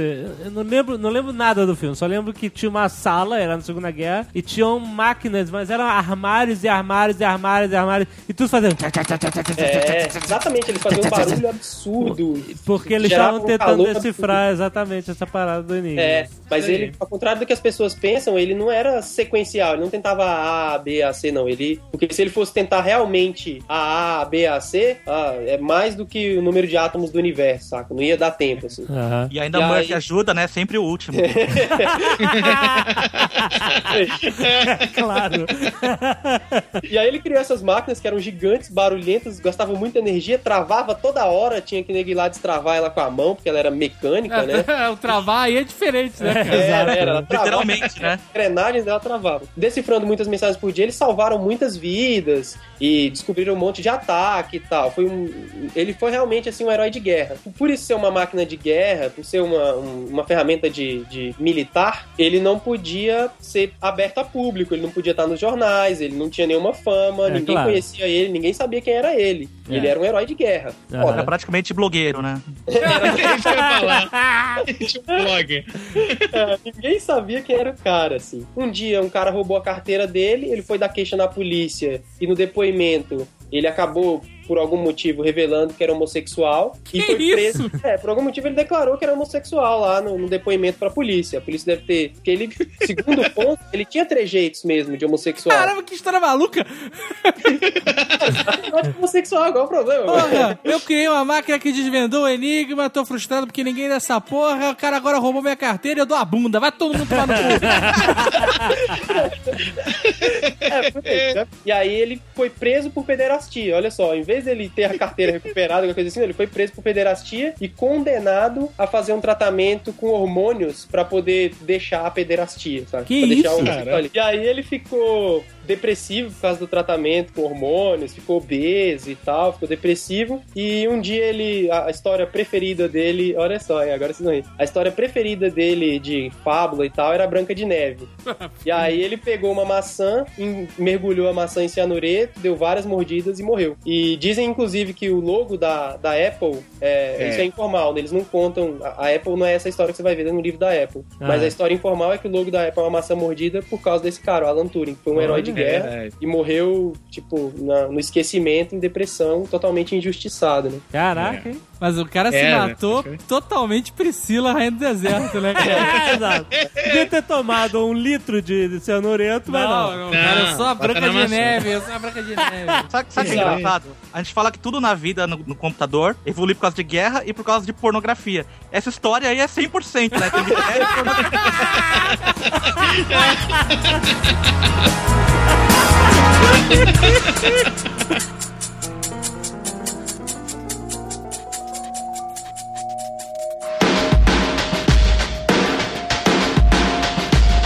Eu tenho uma história legal que é a história do Unix, que deu origem ao Linux. Que é uma história de programadores e tal, aí não sei se cabe falar aí também. Fala aí. Vambora. Outra história interessante é a história do Unix. Ô, cara, Olha é bom só. mesmo, hein? Caraca, Gostou ele dessa, Jovem Nerd? já sabe fazer, né? Você viu? ele, ele começou falando, ah, vou contar aquela história, aí pronto. Aí ele, ele mesmo parou e falou, Porra. outra história interessante. Anos de prática, né? A gente normalmente tem que fazer, olha, grava agora aí rapidinho adentro, tá bom, aí vai. Conta aí, Guanabara, como é que é a história do Unix? Não, ele já sabe. É, resolveu já- o problema, É outra porra. história. Agora eu rindo. Uma outra história interessante, Jovem Nerd, é a história do Unix. Criatura automático meu, cara, que engraçado. Não manda. Não, manda lá, vai lá, vai lá. Não, eu vou, vou fazer o nosso jeito. Guanabara, qual é a história do. Vamos lá, não, agora. A história é a história do Unix, que começou em 62, que era o seguinte. é, Vocês vocês falaram da história da internet no episódio com o Nick Ellis, com o Johnny, e falaram lá da, da, da DARPA, da Agência de Defesa dos Estados Unidos. A DARPA tinha contratado o MIT para construir um, um projeto de um mega sistema operacional. Programa que roda num computador e que vai dar as, as, as operações básicas né, do, do computador. E eles criaram no MIT o projeto Mac, que não tem nada a ver com a Apple. Em 63, a IBM chegou com uma grana pesada para o MIT e falou: só só, eu sou a IBM, faz um sistema para mim aí. E eles pediram exatamente a mesma coisa que era o, o projeto Mac. Só que eles não poderiam dar, porque eles estavam pegando dinheiro do, do governo americano. Então eles não poderiam fazer a mesma coisa. E a gente tá falando de 62, tipo, não dava pra você ir na esquina e comprar um, um- uma É. caixa de Windows, saca? E como o sistema operacional na época era um projeto sempre milionário, assim. Isso aí a gente tá falando dos Isso. primeiros sistemas operacionais que podiam ser intercambiáveis entre computadores e tal. Basicamente, o que eles fizeram foi o quê? Fazer a mesma coisa mudando de nome. e aí, em 65, surgiu o projeto Multics, um convênio entre a, a MIT, a AT&T, a GE. Em 69, a AT&T falou assim, ah, dane-se, esse negócio não vai dar certo. O Multics foi vendido para IBM e tudo mais, mas a AT&T, em 69, largou, falou assim, ah, não quero mais. Só que tinha um grupo na AT&T que estava engajado e acreditando no projeto Multics. Falou, pô, já era, e agora? O que, que a gente faz? Dois desses caras, um chamado Ken Thompson, que foi o cara que criou uma linguagem chamada B, e o amigo dele, Dennis Rich, que pegou a linguagem B e transformou na linguagem C, eles falaram o seguinte, pô, vou pegar esse, esse projeto do Multics e vou criar um outro sistema operacional da AT&T.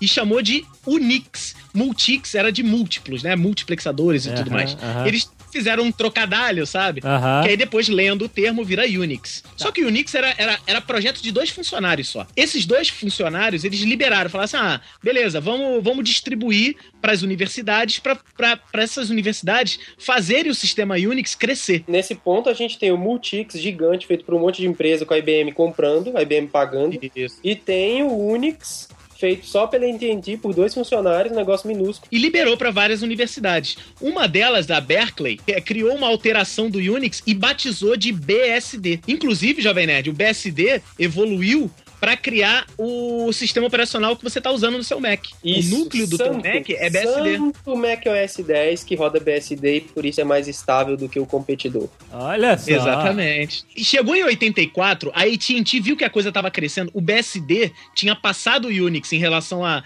a recursos, sabe?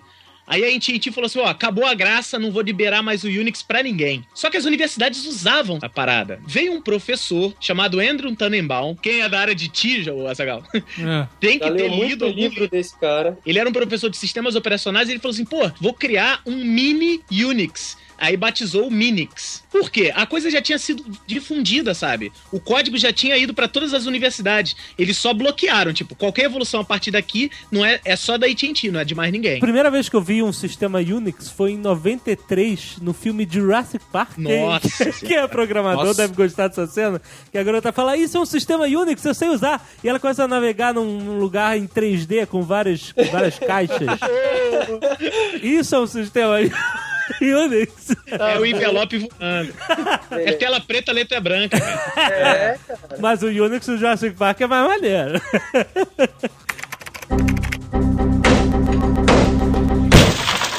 Em 85, um outro maluco, esse é maluco mesmo que eu conheci pessoalmente, que é o Richard Stallman. Você já viu ele? Já assistiu alguma palestra dele? Já, cara, ele é um doente. Por quê? Ele é grosso, mal educado, É. rústico, sabe? Assim, É mesmo? Não é o cara é mal educado porque ele é mal, ele é mal educado porque o bicho não tem educação mesmo, saca? Ele cobra pra tirar foto e, e dar autógrafo. Excelente. Mas eu defendo isso há um tempão. Há um tempão. O, o Richard Stallman teve uma ideia. Vou criar um sistema que não é o Unix, mas ele vai ser parecido com o Unix. É o jeito dele copiar e não dizer que copiou. Exatamente. E criou uma sigla. GNU. GNU significa GNU is not a Unix. GNU não é Unix. G, peraí, o G é o quê? Isso, isso é, acrônimo, recursivo. recursivo. É. O, o G do GNU é uma sigla para GNU. Exatamente. Então, a sigla GNU significa GNU not Unix. É feio. Isso, né? não O que- cara é programador, claro que não conseguiria fazer uma parada engraçada. Isso é engraçado, cara. Isso é um acrônimo recursivo. Não é engraçado. Não, não é. Podia ser I don't believe it's not Unix. O PHP significa PHP Hypertext Preprocessor. Nossa, cara, essa é mesmo trocadalho. Os programadores estão demais. Deve ter algum livro pra isso, né? Mais um também, o Linux. O Linux é Linux is not Unix. Quer ver um outro acrônimo, Jovem Nerd? Ah, Bing da Microsoft. Isso! sim, sim, sim. Bing É? not Google. Caraca, a piada já, já foi, né? Caraca, cara. tá reaproveitando a piada. Aí o Richard Stallman falou o seguinte: olha só, eu vou criar um, um semelhante a Unix, mas eu- nós vamos fazer o seguinte: pra provar que eu nunca vou fazer a mesma sacanagem que a AT&T de proibir, eu vou criar o GPL, que é o General Public License, que é a licença pública de, de, de uso geral, que são as tais quatro liberdades, que é a liberdade de executar, estudar, redistribuir e aperfeiçoar. É o software livre, a coisa do software livre. Essa palavra é. tá rodando aí. Tá nas nuvens da. da- da- você sabe aquela nuvem de palavras? É, Ela tá bem grande. Software livre. Tudo surgiu com o Richard Stallman, querendo transformar o Unix uma, um bem mundial, sabe? Uma, uma- como é que se chama? Todas as pessoas podem ter o benefício dele. Quer dizer, o cara criou o software livre e depois vive pedindo grana pra bater foto e, te, e faz, dar autógrafo. Qual é a lógica disso, cara? E ele criou o GNU e todo o sistema operacional tem um núcleo. No caso do, do GNU, o primeiro núcleo era o HERD. Dizem as más línguas, era uma bosta, sabe? O, o que que quer dizer o GNU ser uma bosta? Só para as pessoas terem mais tátil aí, o que que é o núcleo ser ruim. GNU são todas as bibliotecas. Tia, você vai acessar um drive de disquete, você vai mostrar na tela, isso tudo são bibliotecas que o Unix faz. Só que quem controla todas essas bibliotecas é tipo o anel, né? O, o Senhor dos Anéis. O, o núcleo do sistema operacional controla toda a biblioteca. E aí muita gente quis criar vários núcleos para substituir o HERD. Inclusive, um jovem de 16 anos na Finlândia chamado Linus Torvalds. Aí, Jovem Nerd. Ah, O ah. Linus Torvalds, ele é um finlandês, ele falou assim, poxa, eu gosto muito do projeto GNU, mas eu acho que o, o núcleo é uma bosta. Vou fazer o seguinte, eu vou criar um núcleo. E batizou de quê? Linux. Aê! Ah, O que garoto. significa? Linux. It's not a Unix. Aê! Ah, o nego deve se divertir pra caralho naquele barzinho de programador. As pessoas acham que Linux é só coisa de nerd, só coisa pra quem usa Linux e tal, mas não, cara. O Linux é super importante pra internet como um todo. Porque muitos dos servidores do mundo, dos, do- dos sites que você acessa, Sim. tem Linux por trás. Sem Linux, eles não existiriam. Manter um site hoje é quase grátis e muitas vezes grátis por conta do Linux, por Isso. conta das coisas que o Linux fez. Porque senão, seria extremamente caro, assim. Uma licença de servidor e de banco de dados e de tudo mais custa aí na casa das dezenas de milhares de reais pra você manter isso no mês. Então, graças à comunidade que o Linux ajudou a criar, não só o Linux, mas tudo que vem em volta dele, e a gente tem web- websites quase grátis ou grátis hoje. Jovem Nerd, a, a Microsoft tem um Unix, você sabia? Não. Quando você fala que a Microsoft tem Unix, você imagina uma caixinha em cima de uma mesa. que ela com comprou, Unix. né? Não, Pra a licença Microsoft, do Unix. Eu não, não entendi o que, que é. A Microsoft tem um Unix. a Microsoft pegou aquele fundamento do Unix que tinha sido liberado para todo mundo e criou o seu próprio Unix, que é o Xenix. Ah, tá. Mas olha só, a minha pergunta é a seguinte. Sobre o Linux. Linux é um sistema operacional gratuito, maravilhoso, que você pode fazer o que você quiser e não trava, é uma beleza. T- Duas coisas. É uma beleza, mas não para o usuário final, pro leigo. Eu também concordo. É uma concordo. merda. O Blue Hand fala pra mim, é uma beleza, olha aqui, eu vou pedir pra fazer não sei o que lá. É, exato. Pra ele é fácil. Existem iniciativas para tornar ele, o Ubuntu, por exemplo, é perfeitamente usável por pessoas normais, assim, que usam minha mãe, a sua mãe, usa o Ubuntu ou Windows do mesmo jeito, que ela vai clicar no Isso aí. ícone que vai ter internet, vai navegar na internet, é isso aí. Isso é uma empresa que chegou, pegou o, o Linux de base e aí botou uma cara amigável pro leigo Isso. saber mexer, é isso? Isso. E não cobra por isso? Cobra Não. por outros tipos de serviço, não pra, pra você ter o Ubuntu rodando Que no seu computador. vende cocaína, essas coisas. Suporte, suporte, treinamento. Suporte pra fazer aquela merda funcionar. Não, olha só, olha só. Eu defendo, eu defendo o software livre. Cara, se a gente entrar nessa discussão, a gente vai ter tanto e-mail, mas tanto Não, e-mail. não, não, olha só. tanto e-mail. Eu não tenho que discutir. Eu acho o software livre foda. Porque, na verdade, o Linux, ele é só o núcleo. O li- Aquela parte visual bonitinha não é Linux. Exato, é um, Que alguém que trabalhou claro. em cima pra fazer ficar Aquilo é uma bonitinho. interface, ó. Assim como no, no, no Mac, o núcleo é o Darwin e a interface gráfica é o Mac OS X. O próprio Windows tem as interfaces gráficas com, com nomes super diferentes que as pessoas não sabem, É. mas cada versão, o grande lance do Vista era ter aquela interface gráfica super transparente lá, bonitona, que tem um nome. Aero.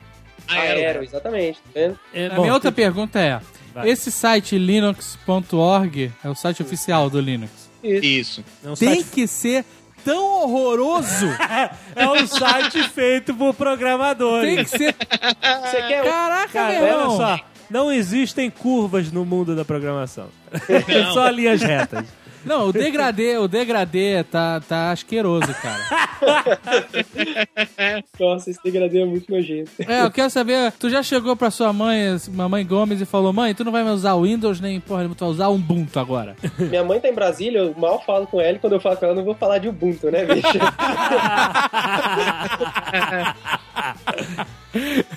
Não teve um negócio que o governo federal disse que estava pensando em adotar o Linux para todos os computadores de escolas públicas e Foi, universidades? cara, é. E aí, no dia seguinte, no dia seguinte, o Bill Gates estava aqui com o Lula, conversando. É, foi, foi. Sim. Era uma coisa que era muito falada e, e criticada por uns e muito apoiada por outros, porque quando der pau, em quem que a gente vai correr? Não tem ninguém pra correr, porque você não pode entrar no linux.org e mandar um e-mail mandando... Toda a rede de universidades do Brasil. O que, que eu faço? É, exatamente.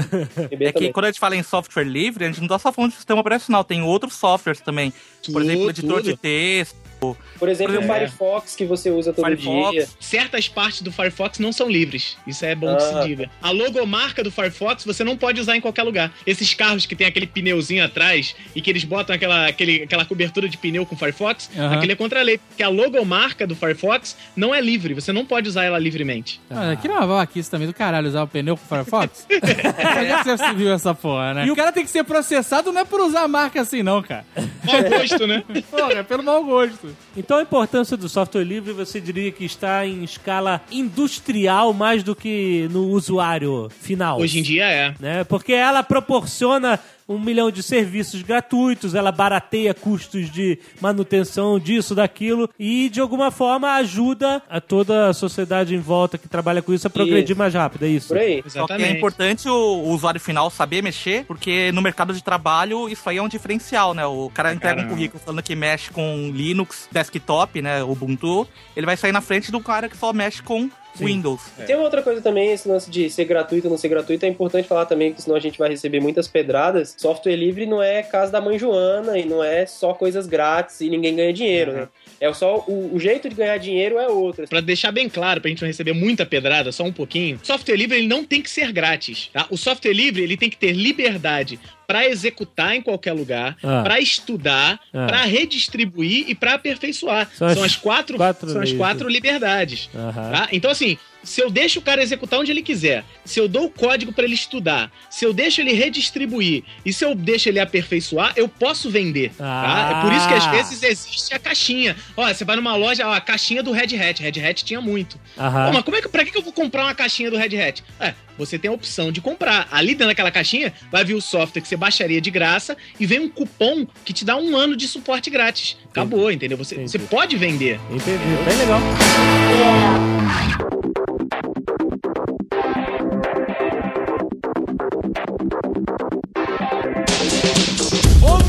mercado de trabalho para os desenvolvedores. Isso. Você Programadores. que ouviu esse papo todo e tá que nem eu que não entendeu porra nenhuma.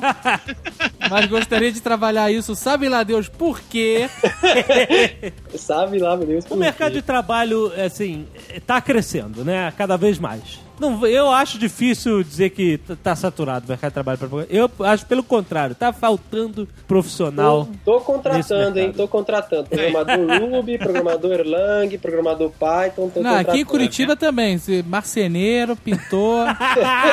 tá foda, cara. Foda. Mas então, é, é uma profissão que tá com o mercado em expansão já desde sempre e vai continuar, não, não planeja, a não ser que os mares começam a subir, as pessoas começam a, com essa era da escrotidão, tem futuro. Então vamos falar sobre essa profissão. Eu entro em sala de aula hoje, em primeiro período, por exemplo, com a turma fresquinha, eu pego 70, 80, já peguei turmas de 120 alunos. Aham. Desses 120 alunos, pouquíssimos se destacam como bons programadores. Porra, uma turma com 120 alunos também é complicadíssimo Porra, do cara e- aprender observar. qualquer coisa, né, cara? É Ah, no primeiro é verdade. período, cara, é foda, né? Sempre tem a galera indecisa ainda. É moda, cara, é moda. É o único lugar onde tem mulheres bonitas no curso de computação. É primeiro período. Depois elas desistem.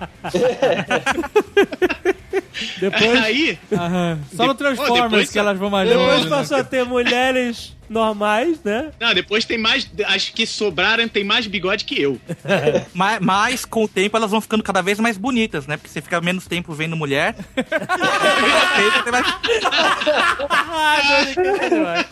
É verdade. Vamos aguardar agora o e-mail daquela menina que fez o Nerd Track, né, Jovem Nerd, pra te esculachar mais uma vez. O quê? Hã? Primeiro você falou que ela era homem. Ah, não, eu não Foi, sabia. foi verdade. Agora você falou que não tem mulher bonita na programação. Vamos só ver a resposta. Mas peraí, o Johnny Kay falou uma verdade. Quando você tá num ambiente com mulher feia e você fica muito tempo nesse ambiente, as mulheres começam a ficar mais bonitas com o tempo. Então a, a- a programação é o álcool dos nerds, é isso.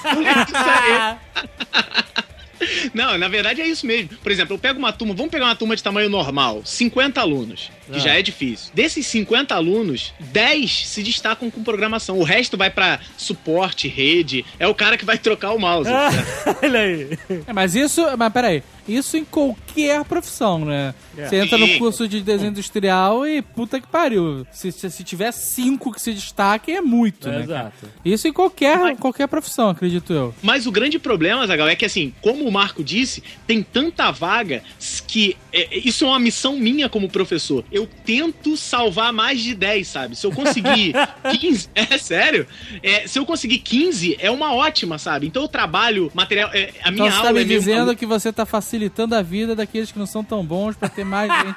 Ah, não, facilitando não. Eu tô tentando criar pra eles a tal paixão por, progra- por programar, Pô, que é opa! complicado pra. Quase saiu pornografia aí, hein? Essa eles já têm com certeza, hein? Essa ela já vem com ele. Então a ideia é essa. Então, se eu conseguir que o cara goste de programar, já é uma. Pra mim é uma vitória, sabe? Isso é, é o grande problema que eu tenho hoje como professor na área de computação. E o mercado de trabalho, isso se reflete assim, perfeitamente no mercado. Acontece isso que o Marco falou. É difícil você encontrar hoje um programador de Ruby. É muito difícil, que é uma outra linguagem. Ah, assim, mas falando sério, como é que Ah. o cara tem uma paixão por programar? Vocês que são programadores, A grande paixão que eu vejo na, na parte de programação é que muitas vezes tá- você tem uma ideia e você desenvolve e você vê a sua ideia nascer, né? Então isso é Sim. muito legal quando você conclui e vê que fala, nossa, a ideia foi legal e consegui fazer, né? Isso é- acho que isso é bem, bem, bem... Dá, uma, dá um ânimo, assim, pro, pro, pro Vamos pegar um programador. caso real. Você teve a ideia de encurtar as coisas. Na verdade, encurtar as coisas foi- já existia, né? É, Qual foi a sua ideia, então? Não, a ideia foi de contar as coisas, né? Não de encurtar. De daí, contar quando- as coisas? É, de contar os cliques. né? De contar. Ah, rapaz. O, o encurtador já existia, existiam vários. A ideia minha foi de contar os links encurtados, é o número de cliques dos links encurtados. Olha só, rapaz. E quando, e quando eu, eu- eu terminei, assim, eu ficou uma alegria. Você fala, "N- não é nem das pessoas usarem a ferramenta, é de você terminar e falar, puxa, consegui fazer. Deve ser a mesma quando você termina de editar o podcast, ou quando o Jovem Nerd termina de fazer um layout. Ah, não, a alegria de que aqui é quando eu vou dormir, cara. quando eu termino, porra, finalmente eu terminei esta merda. Tô livre! Tô livre até, até quinta-feira que vem. Cara, Mas é uma Não, alegria, né? E tem É um alívio, é diferente. É, e tem também o. Pode parecer meio megalomaníaco, mas é o lance de você conseguir manipular alguma coisa e construir, né? E é, o que o Johnny Ken falou aí de, de alguma forma, mas tem a coisa mais literal mesmo do nerd, assim, cara. É tipo um robô, saca? Você pega e você manda ele fazer coisas e ele faz. Olha só que coisa incrível, saca? Tipo, você fala pra ele, ó, alguém vai te dizer dois números e você vai pegar esses dois números e vai fatorar e vai colocar isso no mapa, saca? Pô, É, eu, eu- vou, eu vou explicar qual é a paixão de programar. A paixão de programar é você vai ter uma ideia, cria um site lá de fazer streaming de vídeos em flash e você vende esta merda por mais de um bilhão de dólares. Então, cara, Essa é a paixão de programar. Não, não, não, não, eu tenho que fazer justiça aqui. Isso, cara, esse é criar produto, assim, não é exatamente o, o, o programar Cara, em si, mas saca? o É mundo, o mundo é dos programadores, cara. Os caras cara, que inventaram o eBay, que inventaram o O YouTube. mundo, o é, o mundo é de todo mundo Não, que tiver uma não boa é ideia. Esse papinho que o Você- mundo é de uma pessoa só não Não, não, rola. mas é porque esses caras sabiam fazer a parada deles e jogar aí no ar, entendeu? O designer não vai conseguir ah, criar o design foda e vender por um bilhão de dólares. Não vai. Pode, cara, Se você está em desejo industrial querendo ganhar um bilhão de dólares, você não vai ganhar. Não, que isso, cara. Se você for um designer tipo Philip Stark, você É, vai ser foda, claro. né? Isso É, tu- não, isso você pode fazer sem saber programar. Você pode criar um site de vídeos e botar ele com 2 milhões, vender ele por 2 bilhões de dólares depois. Se você tiver, é, sei lá, alguma grana pra investir, tipo 200 reais, 500 reais, você começa a coisa. Você não precisa ser programador pra criar um serviço que seja foda, pra criar Mas um se você não seja for programador, você vai ter que contratar um programador, entendeu? É. Né? É, mas Você precisa de até dinheiro. aí você tem que contratar um designer também, porque sem o design bem feito, o negócio não sai, cara, não vira. Depende, hoje em Então- dia uma página branca com três links é design, né, cara? Mas o que É, eu tô dizendo tu quer é, ver? você- a paixão de programar não é exatamente você fazer o negócio e vender, saca? É você fazer o negócio. É, é por É. aí. Pra vender Quer o ver negócio, você pode vender sem ter feito. Você compra de Quer ver alguém. um exemplo? É, eu tenho um exemplo na minha vida que me deixou muito feliz. É, é, parece até é frescura agora, mas é, é uma coisa que me, eu guardo na memória acho que vai ser pro resto da vida. É, eu participei de um projeto, de um sistema, para trabalhar com radioterapia, tratamento de câncer, tratamento de tumores e tudo mais. Eu fui um do. Eu comecei minha carreira com isso. Quando o Azagal perguntou qual foi o seu primeiro programa, eu ia responder isso, tá? Se fosse Ah. coisa séria. Aí eu participei desse projeto e eu tive a grande honra do meu sistema, do sistema que eu participei, operar o ex-ministro Mário Henrique Simonsen. E ele sentou do meu lado e perguntou, porque me apresentaram, falaram, "Ó, aquele menino ali, eu tinha 19 anos, é, aquele menino ali foi um dos que fez o sistema que tá operando o senhor. E ele sentou do meu lado e fez eu explicar o sistema inteiro. Seja, um ex-ministro sentado do meu lado, eu com 19 anos, assim, a alegria que eu tive. Aham. E ele falou, meu filho, então se eu morrer de, com esse câncer que eu tenho no cérebro, a, a, a culpa é sua? Eu falei, em partes, pode ser sim, senhor, se o programa calcular errado. E ele, dois anos depois, ele entrou na, na, na sala onde eu trabalhava e procurou por mim e ele me ofereceu uma proposta de emprego que é onde eu tô trabalhando até hoje. Olha que E maneiro. hein? Eu tenho muita honra de dizer isso, cara. É, Isso me emociona bastante. É o tipo de coisa que, assim, não me, não me fez ficar milionário, um milhão de dólares, mas acho que isso vale muito mais que dinheiro na minha carreira. Muito legal, cara. Porra. Muito É uma maneiro. puta história, animal. Ah, peraí, agora Johnny Ken Marco, você já salvaram a vida de quem? Daquela Eu- pessoa queria mandar um link muito grande e... É, caramba, só 140, né? Eu Jack mandar um... Bauer uma vez precisou receber um link no celular dele e só conseguia 140 caracteres. Foi, encurtou o, o link o bicho chegou perfeito. E ele viu que retweetou e era um terrorista, né? Ele conseguiu pegar o cara, né? Então, ó, isso é pra falar quem salvou, tem muita, cri- muito filho de blogueiro aí que o leitinho das crianças é defendido pela Bubox aí. Olha aí, muito bom. Eu, assim como acho que o Johnny também não é formado em programação, eu não sou formado em programação. Aliás, eu sou um péssimo exemplo, não sigam o meu exemplo, mas eu não sou formado em nada, na verdade, eu larguei a UNB. Esse é meu garoto, eu ensinei tudo, tudo pro Marco Gomes, cara. Formado na vida, formado na vida.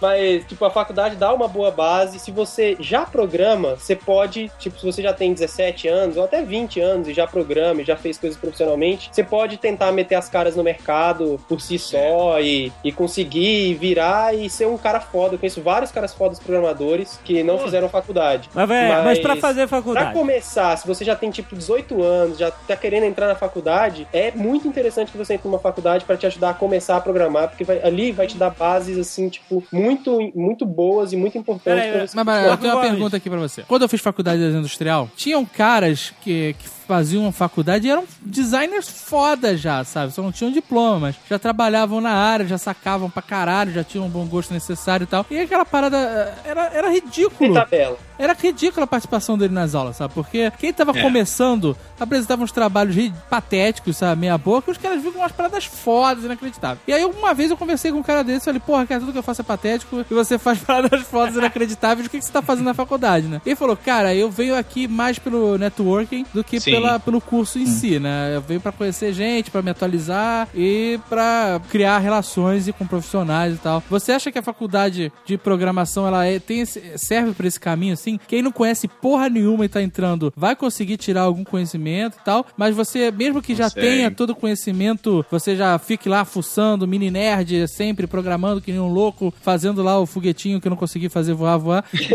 Você acha que mesmo o é um cara já dele. dominando, porque, porra, moleque com 16 anos, é 17, já é monstro nessa parada, né, cara? É, cara, olha só. Você acha Azaghal, que é válido pra ele, mesmo que já esteja inserido no mercado de trabalho, ele fazer uma faculdade pra criar esse networking e pra se atualizar? Ou você acha que nesse caso, não? eu convivo com isso. É, jovens, muito jovens, que criam essa tal paixão que a gente tá comentando aqui muito cedo. Por exemplo, eu, eu tenho um exemplo, assim, que eu tô convivendo agora com ele, que é o Gustavo Bordoni, que é um garoto, ele tem 16 anos. E ele programa mais do que eu já programei na minha vida inteira, sabe? Eu conheci também um, um- um menino que trabalha com o com Johnny Ken. Qual é o nome dele, Johnny? O Alexandre. Pô, o Alexandre é um garoto assim. Eu fiquei só duas horas em contato com ele Peraí, peraí. e eu vi. Alexandre a o quê? quantidade... O cara certamente escuta o Nerdcast, você vai falar só Alexandre e vai É. ficar putaço. É o Alganete, é mais conhecido como Alganete. super novo, né? O garoto. Sim, e assim, a, 22 a, a cabeça dele é impressionante a, a, a maturidade que ele tem profissional. O Gustavo Bordoni, cara, ele tá refazendo o meu site do zero e ele consegue mexer com WordPress como poucas pessoas eu já vi na vida, sabe? Então, esse tipo de coisa,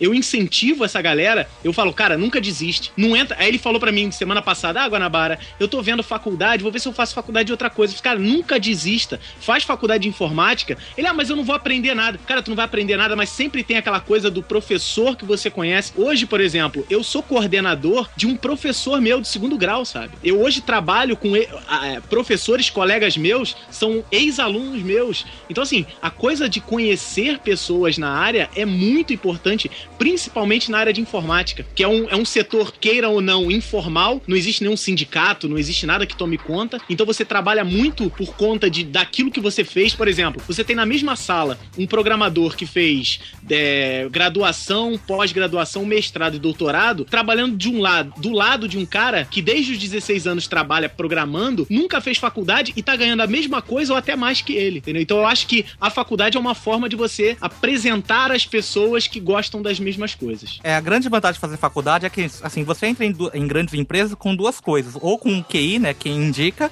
ou com o currículo. O, Q- o QI você consegue através, fazendo faculdade, conhecendo pessoas da área. E o currículo você melhora é, na faculdade. É, né? mas a pessoa tem, tem- tem que ficar esperta, porque tem empresas que o salário depende sim do cara ter o diploma ou documento Sim. ou não, É. entendeu? Sim. Às vezes você pode E- estar fazendo a mesma coisa que o cara com o diploma tá fazendo e ele vai estar ganhando mais porque ele tem diploma, entendeu? É. Então a faculdade também é importante por causa disso. Tem também o lance que não é só na grande empresa que você vai ter um trampo foda, vai fazer coisas animais e vai ser feliz, né? Você pode sim trabalhar em empresas pequenas, um lab de dois programadores e um designer, fazer coisas animais, fazer tipo uns aplicativos para iPhone iPhone que vendem um milhão de aplicativos num mês a um dólar cada um, a Ah, empresa é. fatura um monte de grana e tal. E, tipo, quem, quem tá comprando o aplicativo tá cagando pra formação do programador. O importante é que o programa que ele tá comprando seja animal. Tem, tem esse lance do- da formação e tem também o lance de que, pô, se você tá numa empresa que tá vendo que tá, tá reconhecendo as pessoas mais pelo diploma do que pe-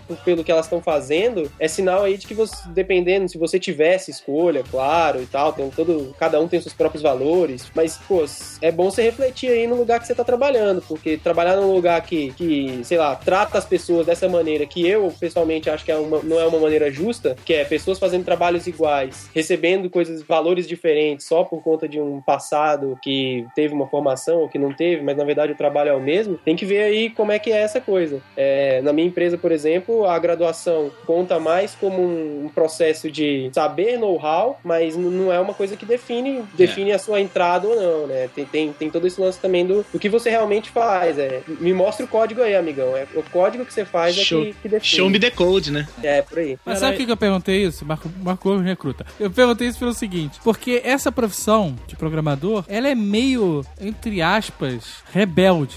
Assim, né? Sim. Ela, ela nasceu de curiosos, né? Não curiosos pessoas que não sabem o que estão fazendo, mas pessoas que não tinham uma Isso. formação específica, né, daquilo, mas sim que começaram a aprender, porque a informática é um negócio muito novo, né? Não é que nem É. arquitetura, ou engenharia ou qualquer coisa matemática, que é um negócio milenário, que tem cadeiras e cursos e ou direito, que tem data venha e não sei o que lá, né? É uma parada recente, cara. Então, ela nasceu dessa forma, do cara na garagem, as grandes paradas de, de, de informática, a gente vê É. tantos casos, casos e mais casos de pessoas que trabalhavam em grandes empresas, mas que construíram paradas fodas na garagem de casa, É mesmo verdade. trabalhando para uma empresa grande, né? Então isso é assim, com certeza no mundo de hoje é necessário você ter a porra do diploma, né? Faz né, as pessoas, ah, não, tem que ter o diploma, é uma convenção social, mas ela não é determinante, né? É. Né, Ela pode te ajudar de alguma forma, dependendo do tipo de carreira que você quer traçar. Se você quer traçar uma carreira, por exemplo, numa empresa grande, o diploma é uma parada que com certeza vai te ajudar muito mais.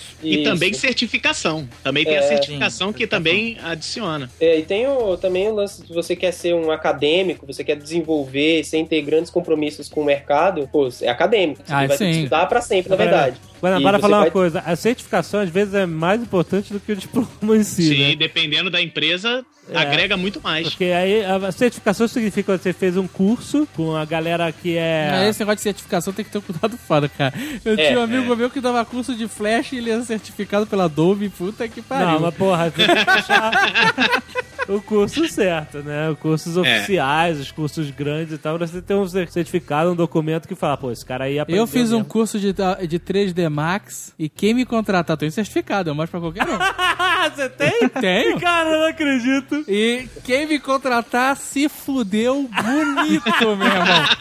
Porque eu fiz o curso, olha que engraçado, cara. Eu fiz o curso junto com o Sr. K. Olha. Oi. Nós dois fizemos o curso de, de 3D Max. Ele tá trabalhando numa multinacional mega foda, Ah. é, trabalhando com 3D, com projeto de produto, não sei o que lá. E eu não, não sei nem abrir o 3D hoje em dia.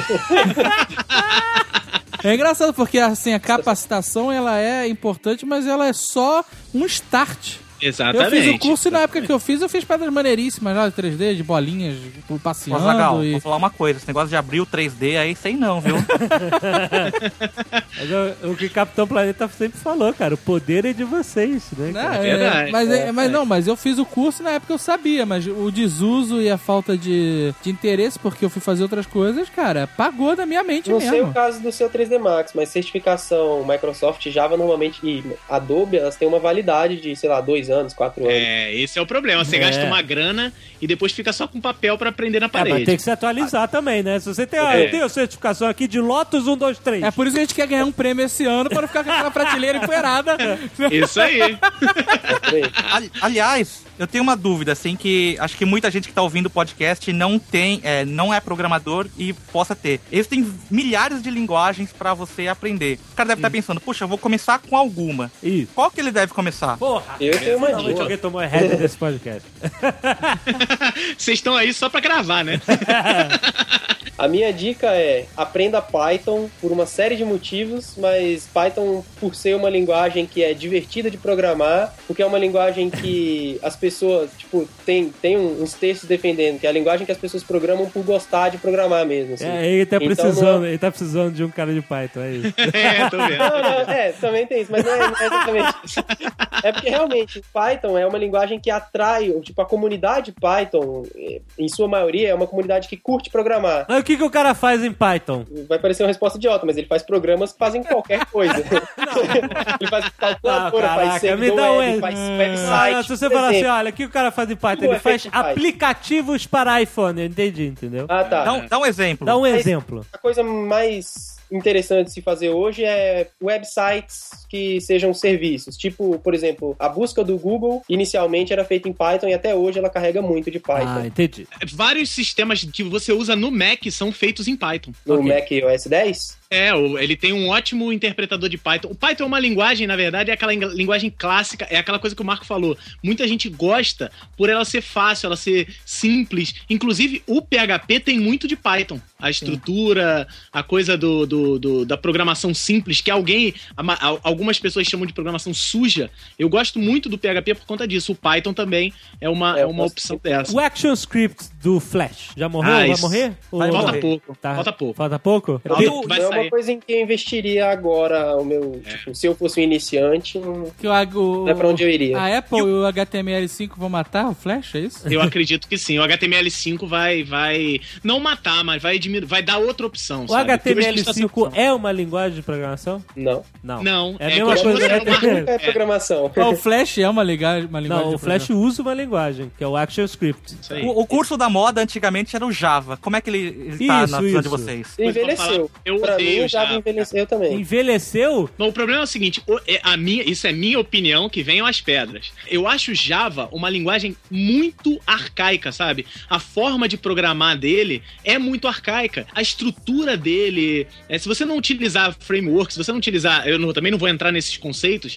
ele é uma linguagem muito antiga, muito engessada. Muito Aham. engessada. Demora muito pra você fazer alguma coisa. Quando você vai Nossa. começar um projeto em Python, você digita ali duas linhas ali de num, num terminal e você tem o seu primeiro Ele- projeto olha, já galera, galera do Python, mande o seu currículo para o Marco Gomes.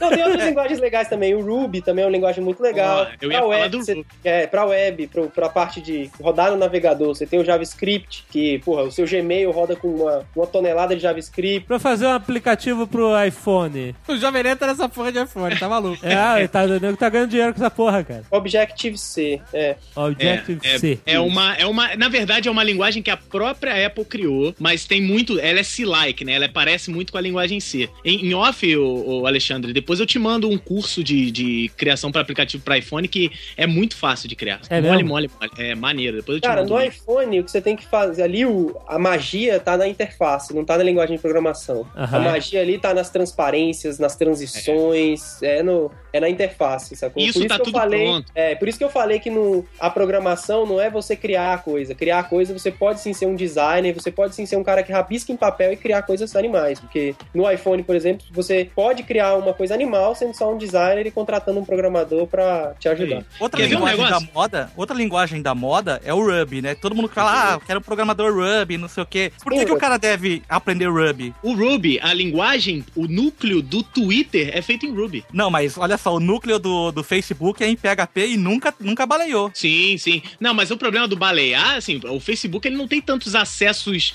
é, constantes quanto o Facebook, cara. É isso? Assim, o Twitter ele tem um acesso muito rápido, a coisa é imediata e constante. Não, mas peraí, A peraí. estrutura é muito diferente, é basicamente isso. assim, É, a Mas é olha só, o número de pessoas que jogam Farmville é 10 vezes maior Mas- do que usuários do Twitter. Não, Mas não, aí, mas Johnny, o Farmville é o um Farmville acesso tá usando outro só. servidor. É outro servidor. Sim, mas ele tá acessando quem? No Facebook. Ah, não, mas o- ele acessou só não. na primeira vez, quando ele entrou no Isso. Ele tá Alô, parado. papo maluco de programador.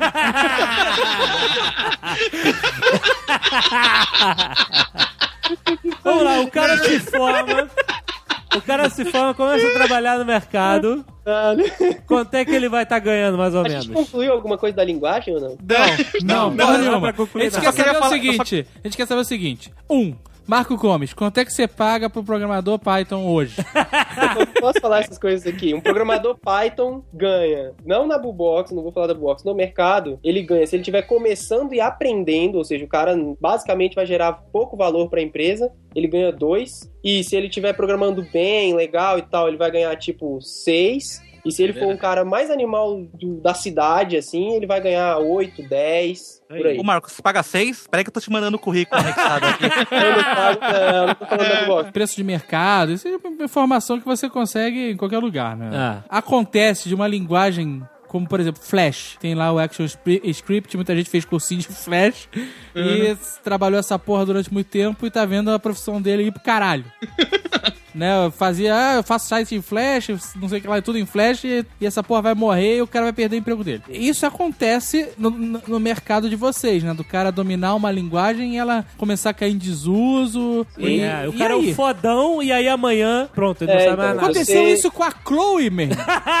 Exato. Você. A ideia é que você se atualize, né, cara? Se o cara fez um curso de Flash há quatro anos atrás e começou a trabalhar com Flash e realmente virou um bom programador Flash, na verdade ele já sabe um monte de outras linguagens. Porque pra virar um bom programador Flash desse foda, o cara já aprendeu umas, pelo menos mais umas duas ou três linguagens que ele vai continuar trabalhando com ela se o Flash morrer. E aí, assim por diante, ele vai se atualizando. E a gente já, isso já aconteceu várias vezes, Gustavo pode comentar mais. É, pra caramba, cara. Ó, o Delphi. É, o Delphi morreu, o Cobol morreu, enfim. Nossa, Clipper.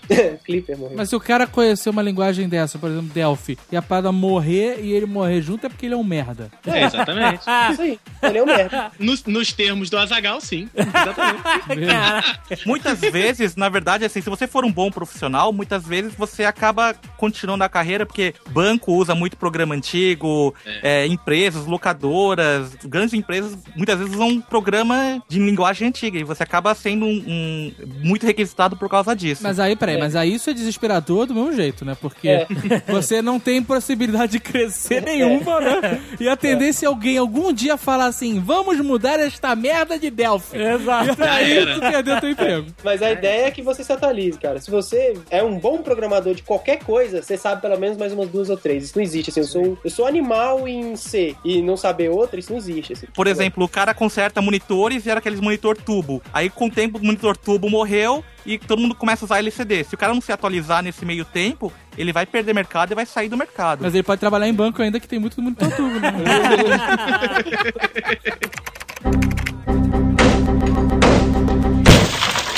Johnny Ken, você é um cara que eh, era curioso, não era programador, você é biólogo, Quase um biólogo. quase um biólogo. E- Faltou o TCC, ótimo.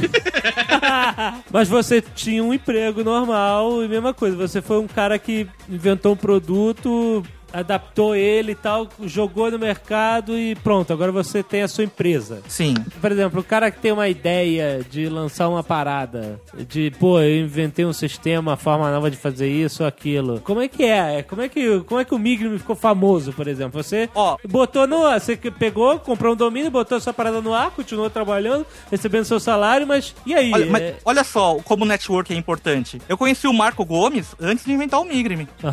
E com certeza ele ajudou a twittar no começo, o Cris Dias, o Cardoso. Sim. Todo mundo começou a twittar porque eu já conhecia essas pessoas antes de criar o Migrim, né? Então eles me ajudaram pra você ver como o networking é bom não só pra você conseguir emprego, mas também divulgar a sua ferramenta. Agora você vê que Verdade. todo mundo tem o nome do Cris Dias no- no- em algum momento, né? cara? É impressionante esse cara, ele tá. Ele é aquele que aparece sempre no fundo da foto. Exatamente. Sabe? É lá onipresente. O Kennedy apertando a mão de não sei quem e tá o Cris Dias lá no Cris Dias, cara. É Vai virar incrível, cara. É verdade, é verdade.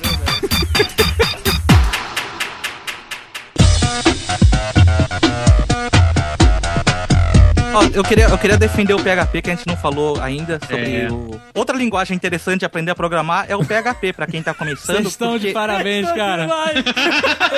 Gente tá acostumado, mano.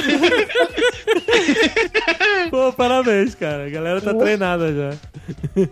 Vai, fala aí. Fica à vontade, vai embora. Outra linguagem interessante pra você começar a aprender, pra quem tá do zero, é o PHP. Primeiro que tem todo o material do site deles em português, né? Tem todos os idiomas, e isso, isso nem todas as linguagens têm. Muita gente usa, né, PHP. E também porque é extremamente fácil. Você tem os exemplos no site, e se você só seguir os exemplos, você aprender a mudar alguma coisinha, você já pega o gosto por programação e você acaba tomando gosto e virando um programador, né? Você vai conseguir fazendo as coisas e você acaba sempre se empolgando. Pô, até eu, até eu que não sei nada, eu aprendi a fazer várias paradas em PHP É. quando tava fazendo esse layout Esse é novo. um jeito excelente de aprender a programar. É você pegar um negócio que tá pronto, tipo WordPress, Isso. e inventar. Eu vou mudar Nossa. esse título aqui. Exatamente. Não o que aconteça, eu vou mudar essa porra desse título. Aí Aprendi várias paradas. Só pesquisando na internet, no fórum, fórum do WordPress, não sei o que de PHP. E, cara, o nego ensina tudo, cara. É muito bom pra aprender sozinho o negócio. E tem muito site feito em PHP, né? O, o Facebook, eu falei, o Migrime é em PHP. Eu fui num evento que é a WordCamp, que é uma- um evento sobre o WordPress. E eu tive a felicidade de gravar uma entrevista pro meu podcast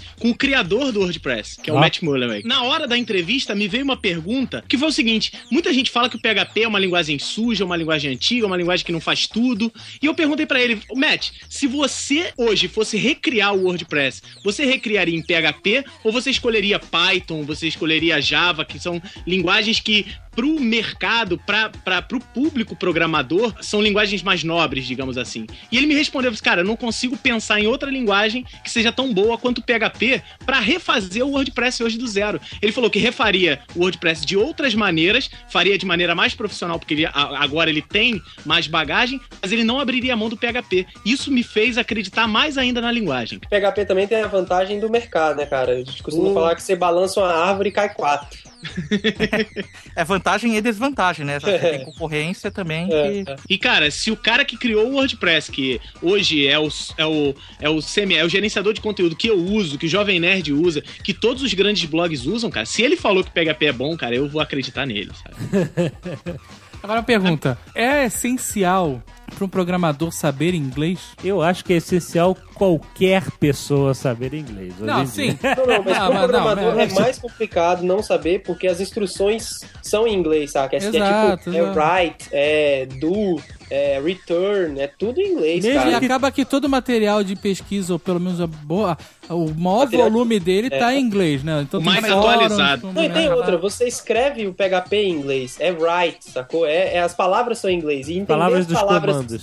você tá Isso, e dizendo. entender as palavras que você tá escrevendo é importante pra você lembrar o que, que elas fazem, enfim. O Ruby, ele é, ele é uma linguagem que não nasceu nos Estados Unidos, nasceu no Japão, Mas era em inglês. É. O Python também não. em inglês. É Mesmo essa, essa- esse, essas linguagens tendo vindo de outros lugares que não os Estados Unidos ou a Inglaterra, são em inglês, né? Lua, que é uma linguagem criada por um brasileiro, é em inglês. Lua é muito importante, cara. Mas o nome é Lua, feio no começo.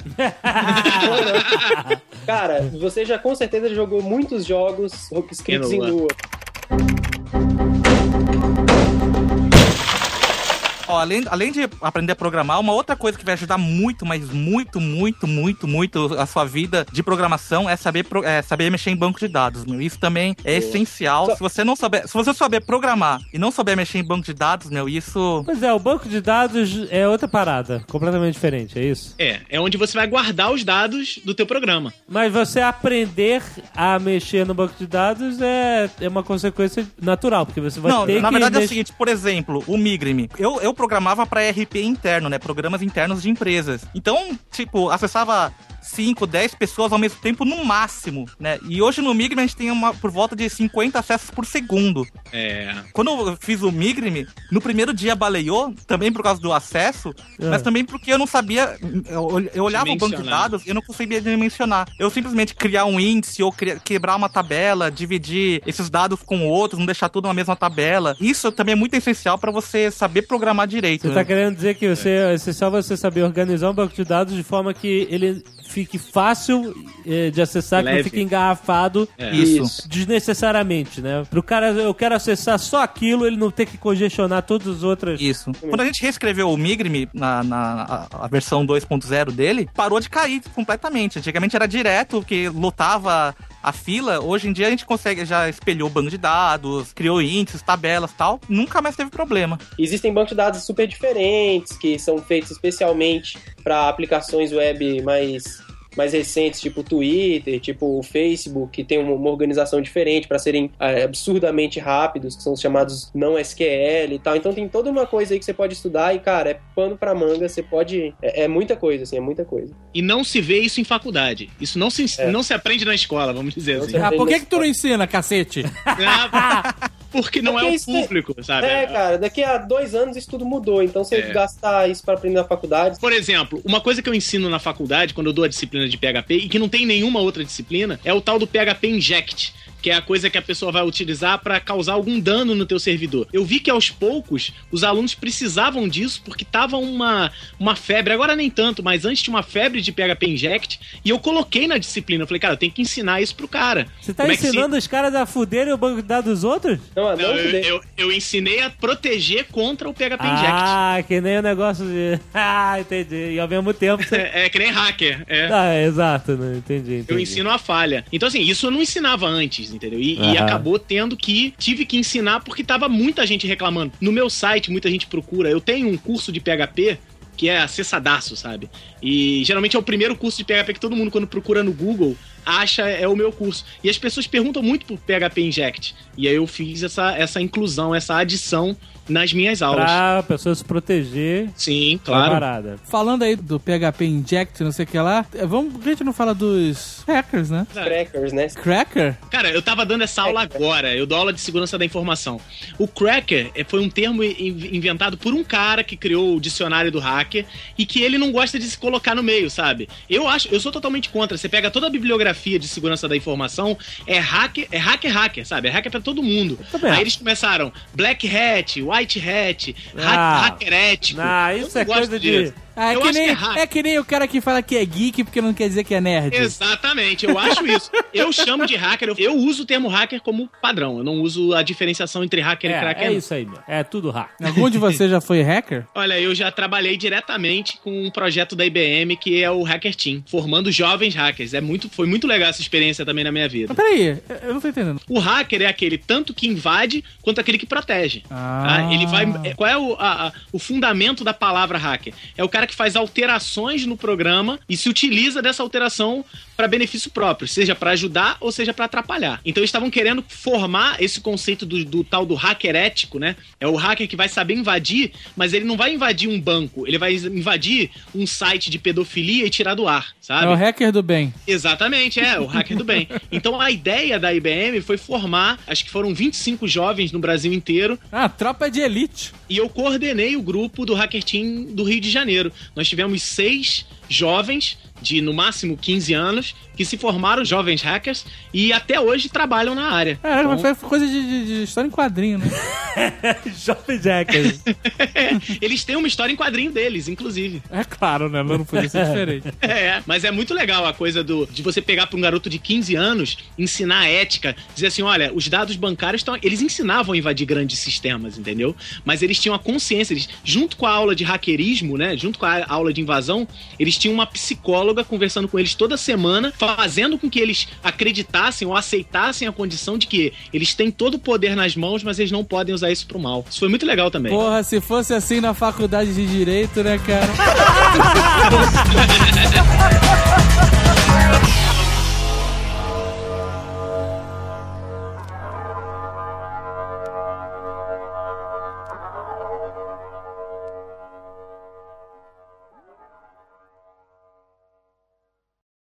Ficou foda o maneiro. programa. Muito Ficou bom. muito conteúdo legal e as brincadeiras no meio, vai dar pra, dar pra fazer aquelas, aquelas vírgulazinhas, né? Fica muito maneiro. Tá, tá sabendo mesmo. Porra, mano. Eu tava até pensando, ué, não teve a piada final, né? Ah, já teve, a piada final tá lá no meio. Aí o cara tá atento. Caraca, mano, ele tá atento mesmo.